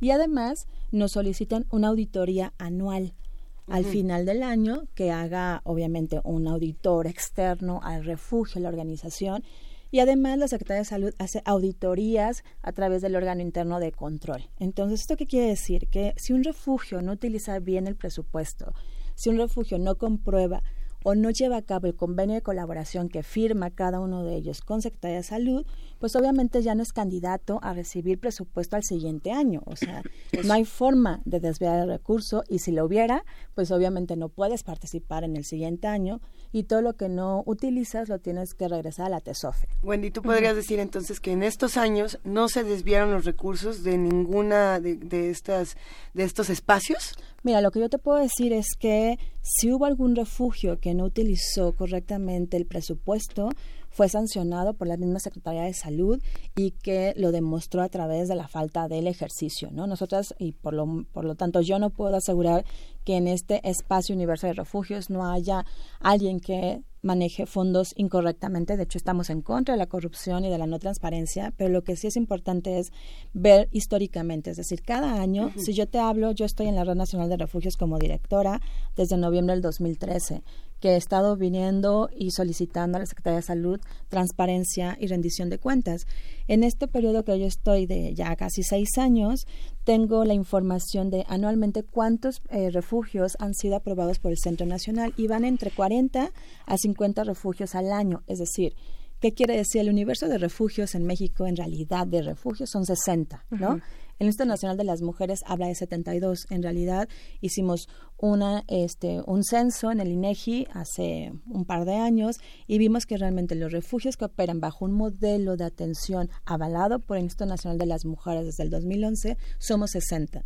Si cada año del 2013 para acá se les ha aprobado de 40 a 50 refugios, yo nada más pregunto si no somos más del 50% que trabajamos de forma transparente con redición de cuentas, porque eso implicaría, con todo respeto, que si salud, que es quien tiene el recurso, te sigue dando presupuesto año con año y hay un mal manejo de recursos y no tienes un cumplimiento en las auditorías, pues entonces no seríamos candidatas, ¿no? Entonces, desde las bases y desde los documentos y los hechos, te, sí te puedo decir que la mayoría de los refugios integrantes de la red nacional, o no, porque también hay pocos, pero integrantes que no son, eh, refugios que no son integrantes, que llevan eh, siendo financiadas por Centro Nacional de Equidad de Género por más de, ¿qué te gusta? ¿16 años? Entonces, no podemos decir que estos refugios, que son más del 50% desde su constitución, que han sido financiados años con años, pues se reduzcan a lo que dijo la secretaria de Gobernación Olga Sánchez Cordero, que solamente hay 20 que cumplen con los estándares de excelencia, cuando pues somos más de 20, ¿no? O sea, son más del 70% de los refugios del país que desde el 2003 han recibido anualmente financiamiento sin ninguna ocasión ser suspendido. O sea, ¿cuántos años estamos hablando, no? Yo eso es lo que pongo en el centro de la actuación del análisis también. Wendy, también, bueno, además de la fiscalización de los recursos, ¿no? De los recursos económicos como tal, pues hay una parte, o, en el centro está la víctima siempre, ¿no? Eh, ¿Cuál es el, eh, el seguimiento que se da a, a, los estándares de calidad en el trato, en la atención? ¿Qué tipo de atención se da en estos refugios? O sea, ¿cómo, y cómo se puede observar para ver que dentro de los refugios pues no estén ocurriendo otras cosas, ¿no? Claro, eso es muy importante. De hecho, en la Red Nacional de Refugios tenemos estándares de atención, código de ética y también un reglamento que obliga a quienes son integrantes de la red nacional a tener estándares de atención desde la perspectiva de género, derechos humanos y obviamente un trato digno, cálido, donde el principal precepto para nosotras es creerle a la víctima, es darle una atención de acuerdo a sus necesidades, identificarla como sujeta de derechos y ciudadana. Es decir, nosotros le brindamos alternativas y propuestas, pero ella es la que elige y toma la decisión. ¿Y cómo hacemos el monitoreo? Es algo muy importante también compartirles. La red nacional generó desde el 2009 y empezó a funcionar en 2010 un sistema de indicadores de impacto a nivel nacional, estadísticamente hablando. Es el único, eh, la única plataforma que hay a nivel nacional sobre este tema. De hecho, ha sido reproducida en Argentina a través del PNUD, que le interesó mucho toda esta base de datos. Y en esta base de datos no solamente tenemos información estadística de los agresores, de las víctimas, de las atenciones, sino también respuestas y resultados de las pruebas psicológicas que aplicamos antes y después de las, a las mujeres que llegan a estos espacios de protección y también encuestas de satisfacción que no solamente se hacen verbales, sino que son eh, anónimas. Tenemos un buzón de quejas y sugerencias que está en un espacio donde no hay cámaras y bueno, si tengo que decirlo para quien no conozca refugio, Dentro de los refugios hay espacios comunes donde hay cámaras de seguridad justamente y también afuera por la situación de riesgo y peligrosidad en las que llegan lamentablemente las mujeres.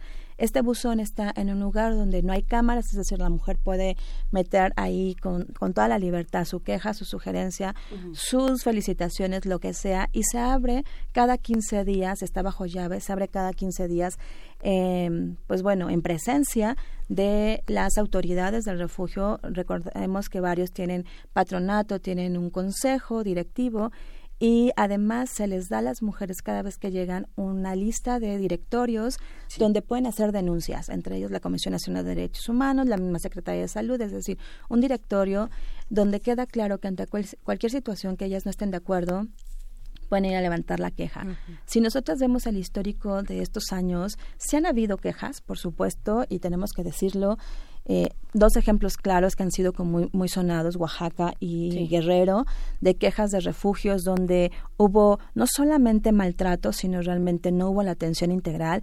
Eh, tengo que decirlo también desde esta transparencia, esos refugios eran parte de la red nacional y en cuanto nosotras supimos de estas quejas, fuimos a hacer la investigación, fuimos a hablar con las mujeres y en ese momento nosotras dimos de baja estos dos refugios para que yo, ya no fueran parte de la red, ¿no? O sea, es como todo este seguimiento más las entrevistas que hacen de forma privada el Centro Nacional de Equidad de Género cuando van a hacer las visitas, ellos hacen la entrevista con todas las mujeres y les preguntan absolutamente todo, si hay quejas y demás. Entonces, esto está en una cédula de evaluación donde si hubiera alguna queja, algún comentario, pues se nos notifica y hay, pues por supuesto, llamadas de atención, sanciones o quejas, como insisto, hubo en estos dos refugios de gobierno, ambos, eh, Guerrero y Oaxaca, donde hubo quejas ante la Comisión Nacional de Derechos Humanos, ¿no?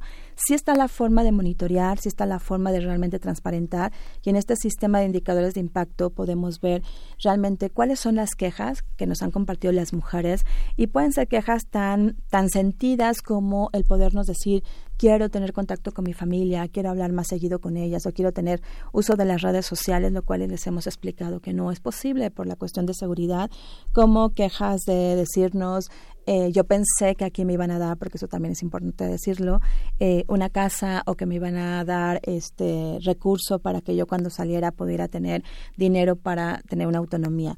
Y bueno, esto se debe a una falta de conocimiento, de información cuando se refieren a las mujeres a los refugios, pero que les compartimos, ¿no? No damos casas, no tenemos la posibilidad de, pero sí promovemos el acceso a una vivienda digna y a un empleo y también autogestión económica. Entonces, esa posibilidad de que ellas hagan uso de su voz, pues es fundamental para nosotras y este sistema de indicadores de impacto que les comparto, que dan estadísticas locales, regionales y nacionales, nos permite también monitorear nuestro, nuestro modelo, porque si bien nosotras nos basamos en el modelo oficial de LIN Mujeres, cada refugio tiene ese modelo implementado y adaptado a las características territoriales y de las mujeres, de mujeres indígenas, migrantes, con discapacidades para que no sea un modelo impositivo, sino un modelo incluyente y diverso. Entonces, nos permite monitorear qué estamos haciendo, qué cosas tenemos que mejorar y qué eh, reingeniería tendremos que llevar a cabo para que los cambios fueran eh, pues tangibles y eh, permanentes. ¿Qué, experiencia hay de qué experiencia hay en, el, la clase de, personas que han llegado con sus familias, que es un requisito, que haya un espacio para las mujeres acompañadas de sus hijos. ¿Y cuál ha sido el seguimiento? ¿Qué es lo que se puede hacer? Eh, ¿Qué tipo de población llega? ¿Quiénes han llegado hasta ahora en, esta, en estos años de experiencia? Pues mira, llegan mujeres, eh, ahora hablamos de no solamente una violencia, sino de violencias cruzadas. Eh, yo recuerdo los primeros eh, casos que recibíamos eran mujeres cuya violencia era únicamente de su pareja, ¿no? De el padre de sus hijos. Y conforme ha pasado el tiempo, se han combinado todas las violencias en una sola mujer. Hay mujeres que llegan con violencias, obviamente todos los tipos, psicológica, física, sexual, económica, patrimonial, pero también cruzada con el crimen organizado y también cruzada con eh, redes delictivas y también cruzada con trata. o sea, es una situación que cada vez es más compleja y que de ahí, y lo tenemos que decir, o sea, los refugios empezamos con un modelo de, ¿qué te puedo decir? 10 hojas, ¿no? Donde era de sentido común y de decir, bueno, esto creo que se hace, después nos fuimos a otros países y empezamos a profesionalizarnos. Antes los refugios, pues eran públicos, no teníamos los centros de atención externa que ahora comprendimos, y bueno, no ahora, sino desde hace varios años comprendimos que tiene que haber una cara pública porque no podían llegar las mujeres tocando al refugio, porque no venían nada más ellas, atrás venía el agresor, que era del crimen organizado, que era, también lo tengo que decir, de servidores públicos, policías, ministerios públicos, donde hay tráfico de influencia y donde, bueno, no solamente ese espacio ya no era seguro para esa mujer, sino para todas las que estaban dentro y para lamentablemente las otras muchas mujeres que en algún momento lo iban a, necesitar. Entonces, las mujeres hoy día llegan, eh, antes llegaban también mujeres, que era como muy común, mujeres con seis hijos e hijas. Hoy día sí tenemos esos casos, pero la verdad es que ya son los menos. Hay como zonas muy específicas. En la red nacional tenemos en la frontera norte, en la sur, en regiones eh, pues indígenas, donde sí las mujeres llegan con siete, ocho hijos e hijas, pero ahorita lo que hemos visto es que son mujeres jóvenes que también eso es bien importante decir, los refugios atendemos a los embarazos adolescentes, es decir, tenemos mujeres de 20 años con cuatro hijos y el mayor o la mayor de 10 años. Entonces, ¿qué es lo que pasó? Es decir, ¿qué es lo que sucedió en esta política pública del Estado en favor de las mujeres, que estamos hoy día atendiendo a mujeres de 20, 24 años, 25, con 3, 4 hijos o con dos hijos cuyo el mayor hijo tiene una edad de 14, de 15. Entonces, cuando hacemos el análisis son mujeres adolescentes que fueron víctimas de violencias y que hacemos una historia y están cruzadas estas, la trata, la desintegración familiar, la violencia sexual contra ellas, los abusos en la infancia. Son mujeres que llegan y que también es bien importante porque ante esta propuesta de dar el recurso directamente a las mujeres que afortunadamente ya se quitó, eh, se piensa que las mujeres que llegan son mujeres de niveles socioeconómicos bajos, de niveles ed- educativos bajos y eso no es cierto, ese es un mito. La realidad es que tenemos mujeres con doctorado, con maestrías de varias eh, regiones del país, pero también mujeres extranjeras que han tenido relaciones eh, afectivas con hombres mexicanos y que el recurso lo tienen, pero lo que no tienen es un espacio de protección digno, cálido, que les asegure que su vida va a estar protegida y que restituyan esas secuelas físicas y emocionales, es decir, por eso hablábamos de esta campaña, de verdad, donde ellas nos dicen, aquí hay una esperanza de vida. Eh, es la primera vez que, aunque yo tenga una casa enorme, bellísima y tenga mi tarjeta de crédito, yo puedo dormir sin tener el riesgo de que me violenten a mí o a mis hijos o hijas. ¿Cuál es el proceso de canalización nada más para que nos quede clara esta, esta, parte? Es muy importante eso. El proceso de canalización a los centros de atención externa, que son esa cara pública, es por varias vías. Una, pues bueno, directamente por las instituciones de gobierno. Es importante mencionar que tenemos un porcentaje elevado, un 40% de los casos que llegan a los centros externos son referidos por centros de justicia, por DIF, por Instituto de las Mujeres, por ministerios públicos, es decir, por instituciones de gobierno que las mujeres se acercan y refieren los casos. Otro porcentaje es a través de las propias organizaciones de la sociedad civil, a través de la Red Nacional de Refugios de su línea 01800, donde las mujeres llaman de forma totalmente anónima, tienen una orientación y si identificamos, ella decide ingresar a un refugio, hacemos todo el acompañamiento para referir al centro externo. La ventaja acá es que cuando referimos al centro externo, ya está el centro externo eh, informado de que la mujer va a llamar y que necesitamos hacer el traslado de forma inmediata, o bien las mujeres se vuelven promotoras de estos espacios. Ellas son eh, las voceras de que hay espacios dignos que les ayudaron, que dan su testimonio y muchas mujeres llegan pues a pie, o sea, por propia recomendación de una compañera que estuvo como usuaria de estos espacios al centro de atención externa. La referencia, y siempre lo decimos, en el caso de la red, si nos hablan a nosotras, la respuesta de actuación para eh, que ella ingrese a un refugio es máximo de una hora. Es decir, hacemos todo el mecanismo de forma inmediata para identificar la situación de riesgo y si ella necesita, porque también por eso está la red, salir de su estado de origen, es decir, del estado de la República o de la ciudad en la que se encuentra e irse a otro estado, porque es todo un protocolo de seguridad, lo hacemos. Hay una casa de emergencia, lamentablemente no hay tantas. La Red Nacional tiene una casa de emergencia que nos permite poder resguardar a la mujer por máximo tres días, mientras que ya sea la referimos a algún otro estado de la República o algunas de ellas tienen redes de apoyo, también que lo sepan, pero que por esta violencia que viven y este secuestro que hay dentro del hogar, no pueden contactar a la familia. Entonces nosotras las acompañamos en esta casa de emergencia donde hay un acompa- acompañamiento profesional para contactar a la red de apoyo, incluso trasladarla a ese lugar donde está la red de apoyo, o bien para que la mujer de forma tranquila, sin presión, decida si la opción que ella quiere en su vida es un refugio, pero no está en una situación de riesgo y vulnerabilidad. Ese es el proceso a grandes rasgos de cuál es la referencia del caso. Ajá. Y finalmente, ¿cómo quedó organizado? ¿Cómo quedó el Estado? Digamos, no- nombran a una directora muy prometedora, Nadine Gassman, en, la, en el Instituto de la Mujer. Sí. Hay una propuesta de una, de una, este, de una mujer como Olga Sánchez Cordero, que tiene una trayectoria también muy importante en ese sentido. ¿Cómo, cómo quedó finalmente? Si uno piensa, lo que estás diciendo tiene que ver como con una cuestión que tiene que ver con el sujeto, con su, su configuración. Independientemente de los estudios que tenga, alguien puede tener doctorado, pero una fragilidad que hace que frente a un grito, frente a una violencia quede paralizada, desconozca sus derechos, este, rompa en llanto, etcétera, ¿no? Así es. Pero el seguimiento de las familias, a veces los hijos se convierten en los defensores de las madres, entran en una situación de violencia y de odio de una, de una gran fuerza entre los propios hermanos, con el padre, con los familiares. ¿Cómo se sigue esto? Digamos que hay una cuestión terapéutica este, una propuesta Sí. psicológica y psicoanalítica sobre el tema de la familia que no tiene una política en México. Digamos que se sigue los jóvenes, qué pasa con los jóvenes, llegan a su mayoría de edad, cuál es su trayecto frente a, frente a su derrumbamiento también personal, droga, sexualidad, etcétera. ¿Cómo se ve esto? Me acabas de decir algo bien importante. En la Red Nacional de Refugios desarrollamos un modelo específico para la población infantil. Es decir, en todos estos años nos hemos ido profesionalizando, institucionalizando e identificando que un modelo para mujeres víctimas de violencia no es replicable al 100% para un niño o una niña víctima también de violencias. ¿no? En ese sentido, tenemos un modelo específico para población infantil y adolescente, eh, donde lo que hacemos, eh, los refugios también somos espacios de prevención de las violencias y de construcción de nuevas formas de ser hombre y ser mujer desde estas nuevas alternativas de la masculinidad y la feminidad. En ese sentido, tenemos un modelo probado a nivel nacional que lo hemos desarrollado desde las organizaciones de la sociedad civil, donde trabajamos esta construcción y deconstrucción de los roles estereotipados, de la naturaleza de las violencias, que sabemos que además esas son las causas de las violencias que hoy día tenemos y de esta desigualdad de género.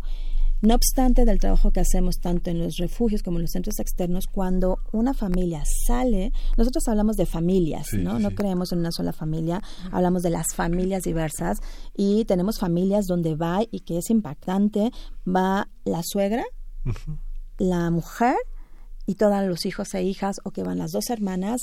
Vaya, tenemos una sinfín de diversidad de familias. Cuando las familias terminan su proceso en el refugio, damos un seguimiento de seis meses a un año en los centros de atención externa, que puede ser en el centro de atención externa de, ese, de esa región del país, o bien si su proyecto de vida se fue a otra región, referimos, esa es la ventaja de la red nacional, referimos al otro centro de atención externa que está en esa ciudad o cercano a donde se va a ir esa nueva familia. Y seguimos con el proceso integral. Por supuesto que en un modelo psicológico que tiene como eje transversal el enfoque de género, derechos humanos e interculturalidad y pues por supuesto la ley general para niños, niñas y adolescentes. Eso nos parece clave, fundamental y básico, donde abordamos pues todos los temas y todos los derechos. Tenemos una experiencia muy importante, ahorita que dices, bueno, ¿qué pasa con esos niños? Yo te puedo decir que muy satisfactoria, de hecho hay todo un documental en Aguascalientes, uno de los primeros refugios del país e integrante de la red nacional, en, eh, en un aniversario que se tuvo, se retomaron voces de niños que estuvieron en los refugios, de niñas que ahora ya son adolescentes, adultos y que ya tienen una relación de pareja, ¿sabes? Y lo que ellos te dicen, habían pasado 15 años de que ellos estuvieron en el refugio, esas niñas y esos niños, y es lo que te dicen en el testimonio y que lo vamos a compartir muy seguramente muy pronto, es que su vida les cambió al estar en ese refugio, que pareciera ser que solamente jugaban y que a través del juego, porque bueno, utilizamos el juego, la música, la danza, el baile para cambiar historias, que pareciera ser que ellos jugaban y se divertían, pero que ellos estaban aprendiendo a ser hombres y mujeres distintas, donde hoy día tienen relaciones de pareja. Algunos, hay quien decidió no tenerlo, pero lo que sí es que tienen relaciones sociales con el otro, con la otra, sanas, donde la violencia no cabe y donde identificaron que su madre tenía un peligro de vida Sí. y que ellos también al estar cercanos a ellas también corrían un riesgo importante, pero que ese refugio fue una escuela de vida para ellos y ahora lo que promueven es relaciones sanas y satisfactorias. Por eso le apostamos a estos espacios, porque no solamente atienden las violencias de ese momento, sino que previenen y forman mujeres y hombres con una visión incluyente y de respeto. Sí, y mujeres, madres que pueden cambiar la perspectiva Así de contar es. su historia, no olvidarla, sino contarla desde otro punto de vista. Madres Así es. fuertes, madres sólidas, madres valientes, que implican también reescribir la propia historia de los hijos. ¿no? Así es, y que eso tiene que ver con la resignificación de todo un trabajo integral, por eso creemos, súper importante, hablabas de que hay mujeres muy inteligentes y con una gran trayectoria en esta cuarta transformación, yo también lo creo, mujeres con las que hemos en algún momento trabajado y, realizado alianzas, lo que ahorita me parece importante es que las políticas que se están proponiendo tendrán que centrar y poner en el centro de la actuación precisamente esta filosofía, ¿no? Estamos hablando de un derecho a la vida, un derecho a resignificar tu ser mujer y a mirar que es todo un conjunto y que no podemos centralizar desde nuestro punto de vista esta actuación en un solo modelo o centralizar esta actuación en una rectoría de Estado cuando históricamente hemos visto que pues el 40% de las mujeres que llegan a los refugios ya han tocado por lo menos cuatro puertas de instancias de gobierno, donde no se les creyó, donde las revictimizaron o donde las obligaron a denunciar. ¿Por qué? Porque si no denunciabas, no puedes ingresar a un refugio. En la mayoría de los refugios de gobierno es así. Si tú no traes una denuncia, no ingresas. Nosotros en la red nacional está prohibidísimo hacer eso. O sea, no podemos obligar a la mujer a denunciar. Ella tiene sus tiempos, sus momentos. Hablamos que la violencia trastoca el alma, el pensamiento, o sea, todo. De hecho, hay estudios científicos donde se habla que hay una sustancia en el cerebro que deja de suministrarse cuando eres víctima de violencia. Es decir, tienes que estar en un espacio de restitución, de tranquilidad, de paz, para tomar la decisión informada y decir, ok, si voy a la denuncia o no voy y también entender qué implica una denuncia, porque cuando tú denuncias tus datos son públicos. Inicia un proceso y muchas veces ante la corrupción y tráfico de influencias que sigue existiendo en nuestro país y que no es en este gobierno, lo sabemos, llevamos 100 años o más con un sistema de corrupción, de tráfico de influencias, donde la información se filtra. Bueno, se han perdido expedientes de casos en el Ministerio Público, en los jueces pues no podemos garantizarle a la mujer una restitución de derechos ni su seguridad, ¿no? Entonces, cuando se habla de rectoría decimos, bueno, ¿de qué se está hablando? ¿no? O sea, sí creemos que debe de haber un trabajo colaborativo en los tres órdenes de gobierno. Eso también no está claro se está presentando como ahora va a tener una colaboración en los tres órdenes de gobierno y la sociedad civil. Bueno, yo les informo que por lo menos en la Red Nacional de Refugios, desde que iniciamos, tenemos una interlocución muy sana, muy completa, muy horizontal con los tres órdenes de gobierno. ¿Por qué? Porque sabemos que este problema no se puede atender de forma separada. Por supuesto. Trabajamos con instancias federales, gubernamentales, locales, municipales y que ante esta situación varios nos han dicho, oye, es que es una locura, o sea, yo sin ustedes en el municipio no sé qué haría. Yo en el Estado, pues es el único refugio que funciona, ¿me explico? Entonces, esto no es algo nuevo, es algo que venimos haciendo porque sabemos desde la realidad, por eso creo que no, no se trata de convencer, se trata de que veamos la realidad. Hay 10 feminicidios diariamente en México. Y además, pues bueno, la sociedad civil le ha permitido a las mujeres creer que hay un espacio donde no se van a ser cuestionadas, donde no les pedimos que lleguen lamentablemente todas golpeadas o que denuncien. Creemos en ellas y lo que buscamos es en conjunto tomar decisiones para su bienestar, pero ella es la actora y es la que toma la decisión. Claro, les recordamos que estamos platicando con Wendy Figueroa Morales, activista y directora de la Red Nacional de Refugios AC. Eh, Wendy, en esta parte que tocabas en la relación con los tres órdenes de gobierno, ¿no? Necesaria, básica. Y, y si entendemos como, como nos haces entender y como, como nos revelas, digamos, esta parte que, bueno, puede resultar obvia, ¿no? Se, se está hablando de familias, no solamente en este caso de las víctimas directas o indirectas, tal vez familiares, sino en general de familias, ¿no? Eh, ¿cómo, ¿Cómo se aborda este tema? Cuando eh, si, queremos pensar en, en, medidas alternativas de resolución de estos conflictos y no solamente en la medida punitiva que tú ya mencionabas, ¿no? O sea, el sistema judicial y penal mm, se queda pues corto para la diversidad de problemáticas, ¿no? Y complicaciones que existen en estos temas. O sea, ir a denunciar y que eventualmente tal vez tu pareja, tal vez, si todo va bien, tal vez tu pareja o el padre de tus hijos además pueda ir a, a, la cárcel, pueda ser sentenciado, encontrado, bueno, tener una sentencia eh, y pasar un tiempo en la cárcel, bueno, eso tampoco va a resolver el problema, ¿no? Eh, hacia, o sea, ¿cómo tendríamos que empezar o cómo o qué están haciendo ustedes, qué están viendo ustedes en este sentido? Bueno, nosotros vemos una política integral que tiene que ver con la prevención y la construcción de una cultura de cero tolerancia a cualquier forma de violencia de género. Y cuando hablo de género incluimos, por supuesto, la violencia contra las mujeres, contra las personas con discapacidad, contra las poblaciones de la diversidad sexual y que tiene que ser, y lo hemos estado promoviendo, eh, una de las acciones que hacemos es ir a campo, es decir, a las escuelas, a las empresas. Tenemos que hacer un trabajo de prevención. Yo creo que no nada más de capacitación. Por ahí se hablaba, bueno, es que se va a capacitar a los servidores y las servidoras públicas. Eso ya lo rebasamos. Eh, si hacemos un análisis del presupuesto que se ha ejercido en los últimos años, han sido millones y millones de pesos en capacitación y sensibilización. Y la verdad es que no hay cambios, con todo respeto, no existe un cambio. ¿Por qué? Porque tiene que ver con el perfil de la persona, con sus historias de vida y tiene que ver con una formación desde los primeros años de vida, donde Actualmente la violencia se naturaliza, se justifica, se ve normal, es parte de la relación, pero tenemos que empezar a romper ese mito. No es normal, no se justifica una broma, un empujón, la omisión, el silencio, la crítica, eso es violencia, ¿no? Estas cuestiones de desigualdad que hay precisamente en los salarios, en los horarios de trabajo entre hombres y mujeres, todo eso, las desigualdades de género realmente llevan a las violencias. Entonces, ¿qué proponemos en la red nacional?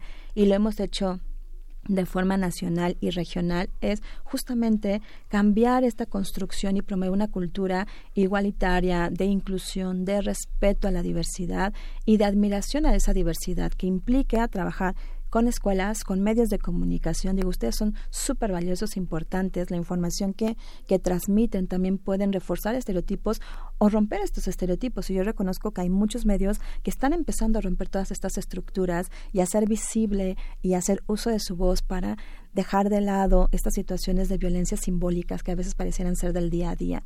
Si realmente hubiera una reforma a nivel nacional en todos los sectores que comprenden a nuestra sociedad, insisto, educación, sistema de agua, sistema de electricidad, empresas, medios de comunicación, servidores públicos, todos, que haya realmente una acción y una política donde la construcción es hacia de verdad la cero tolerancia de cualquier forma de discriminación y de violencia y que hubiera no sanciones punitivas, sino realmente que nos costara, es decir, que realmente hubiera una cuestión de reeducación y de información y de un trabajo, sí también en su momento de tener que tener consecuencias ante esa acción, yo creo que tendríamos y contaríamos una historia totalmente distinta, ¿no? Pero es algo que no solamente se puede mirar en la atención, de hecho hay estudios que lo demuestran.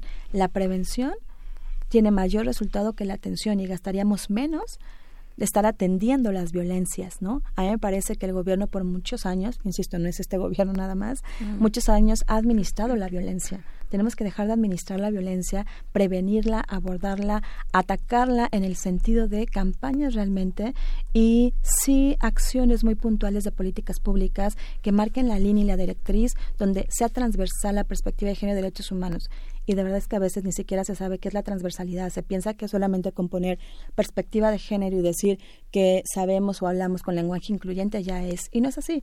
Yo creo que si revisamos todos los planes de actuación y los programas de cada una de las secretarías y de las instituciones federales, municipales y locales y realmente vemos que hay una transversalización de la perspectiva de género y de los derechos humanos, la historia en México cambiaría. y lo que lo ha puesto en evidencia es que los presupuestos asignados no son transversales. Exacto, y que no tienen perspectiva de género, lo acabas de decir súper importante. El anexo 13, que es el anexo que se logró conseguir también con la sociedad civil para que fuera para temas de igualdad de género, es lamentable identificar que ni siquiera el 1% de ese presupuesto está 100% dirigido a atención a las mujeres o a promover la igualdad de género directamente con trabajo a las mujeres. Todos están distribuidos en cosas como capacitaciones, como programas para otros fines y no netamente para cerrar las brechas de desigualdad. Eso es lo que creo que tendremos que estar haciendo, analizar eso que está y cómo se aplican los presupuestos. Estamos hablando de un presupuesto y se habla de una corrupción de un presupuesto que para nosotras, honestamente, como organizaciones civiles, nos parece pues que es algo que ha ayudado a que sigamos operando, pero que es simbólico. Estamos hablando de 350 millones de pesos entre 70 espacios de protección por ocho meses, cuando cada uno en promedio puede atender de 500 a 800 personas en esos ocho meses. La pregunta es cuánto vale nuestra vida y cómo podemos garantizar la restitución de esos derechos. No más en esta campaña que lanzamos, que les invitamos a que se sumen hashtag refugios de esperanza OCC, pues también hemos escuchado las voces de las mujeres y hubo una mujer que dijo muy claramente cuando le preguntaron quién está haciendo la campaña y nos está apoyando, oye, y si te dieran el recurso a ti eh, de los refugios, ¿qué harías? Y dijo, nada, nada porque a mí cuando estaba fuera del refugio cada terapia psicológica me costaba 500 pesos, ¿no? Y era una vez a la semana en el refugio, me dan tres veces a la semana terapia psicológica, me dan dos veces orientación psicológica, me dan talleres, me dan medicina, me dan alimento. O sea, yo no podría hacer con todo eso, pero además de que no podría con el recurso que fuera, no me garantizarían lo que tú deseas que es muy importante, tener la resignificación de mi vida y darme cuenta que soy capaz de hacer las cosas, de tener por primera vez un espacio para estar conmigo en soledad, pero reconociendo todas mis capacidades. Claro, el elemento del dinero, de los recursos, no incluso se puede volver en un, en un punto de conflicto con la pareja, ¿no? Así puede ser. Eh, Wendy Figueroa, pues nos queda ya, más bien ya se nos fue el tiempo eh, de esta charla muy importante, ¿no? Yo coincido en que tenemos que dar a conocer cómo funcionan, cuáles son las implicaciones y generar también esta empatía sobre las situaciones eh, extendidas, ¿no? A muchísimos casos en, en este país lo sabemos, sabemos de los feminicidios. Bueno, ¿hace cuánto fue el campo algodonero? ¿Cuánto tiempo llevamos? Eh, estaría muy bien hacer una suma, una sumatoria de todos los recursos que se han eh, puesto para capacitar a funcionarios y funcionarias para tener eh, esta perspectiva, digamos, interiorizada, ¿no? Y, ver cuáles son los resultados efectivamente, porque seguimos dándole vueltas y vueltas al asunto y no llegamos a, a por fin una salida de este problema. Te agradecemos mucho, Wendy Figueroa Morales, directora de la Red Nacional Nacional de Refugios hace por conversar con nosotros esta, en este día. Gracias a ustedes. Muchas gracias. Y vamos con música, vamos a escuchar de Gallo Lobo, Hombre.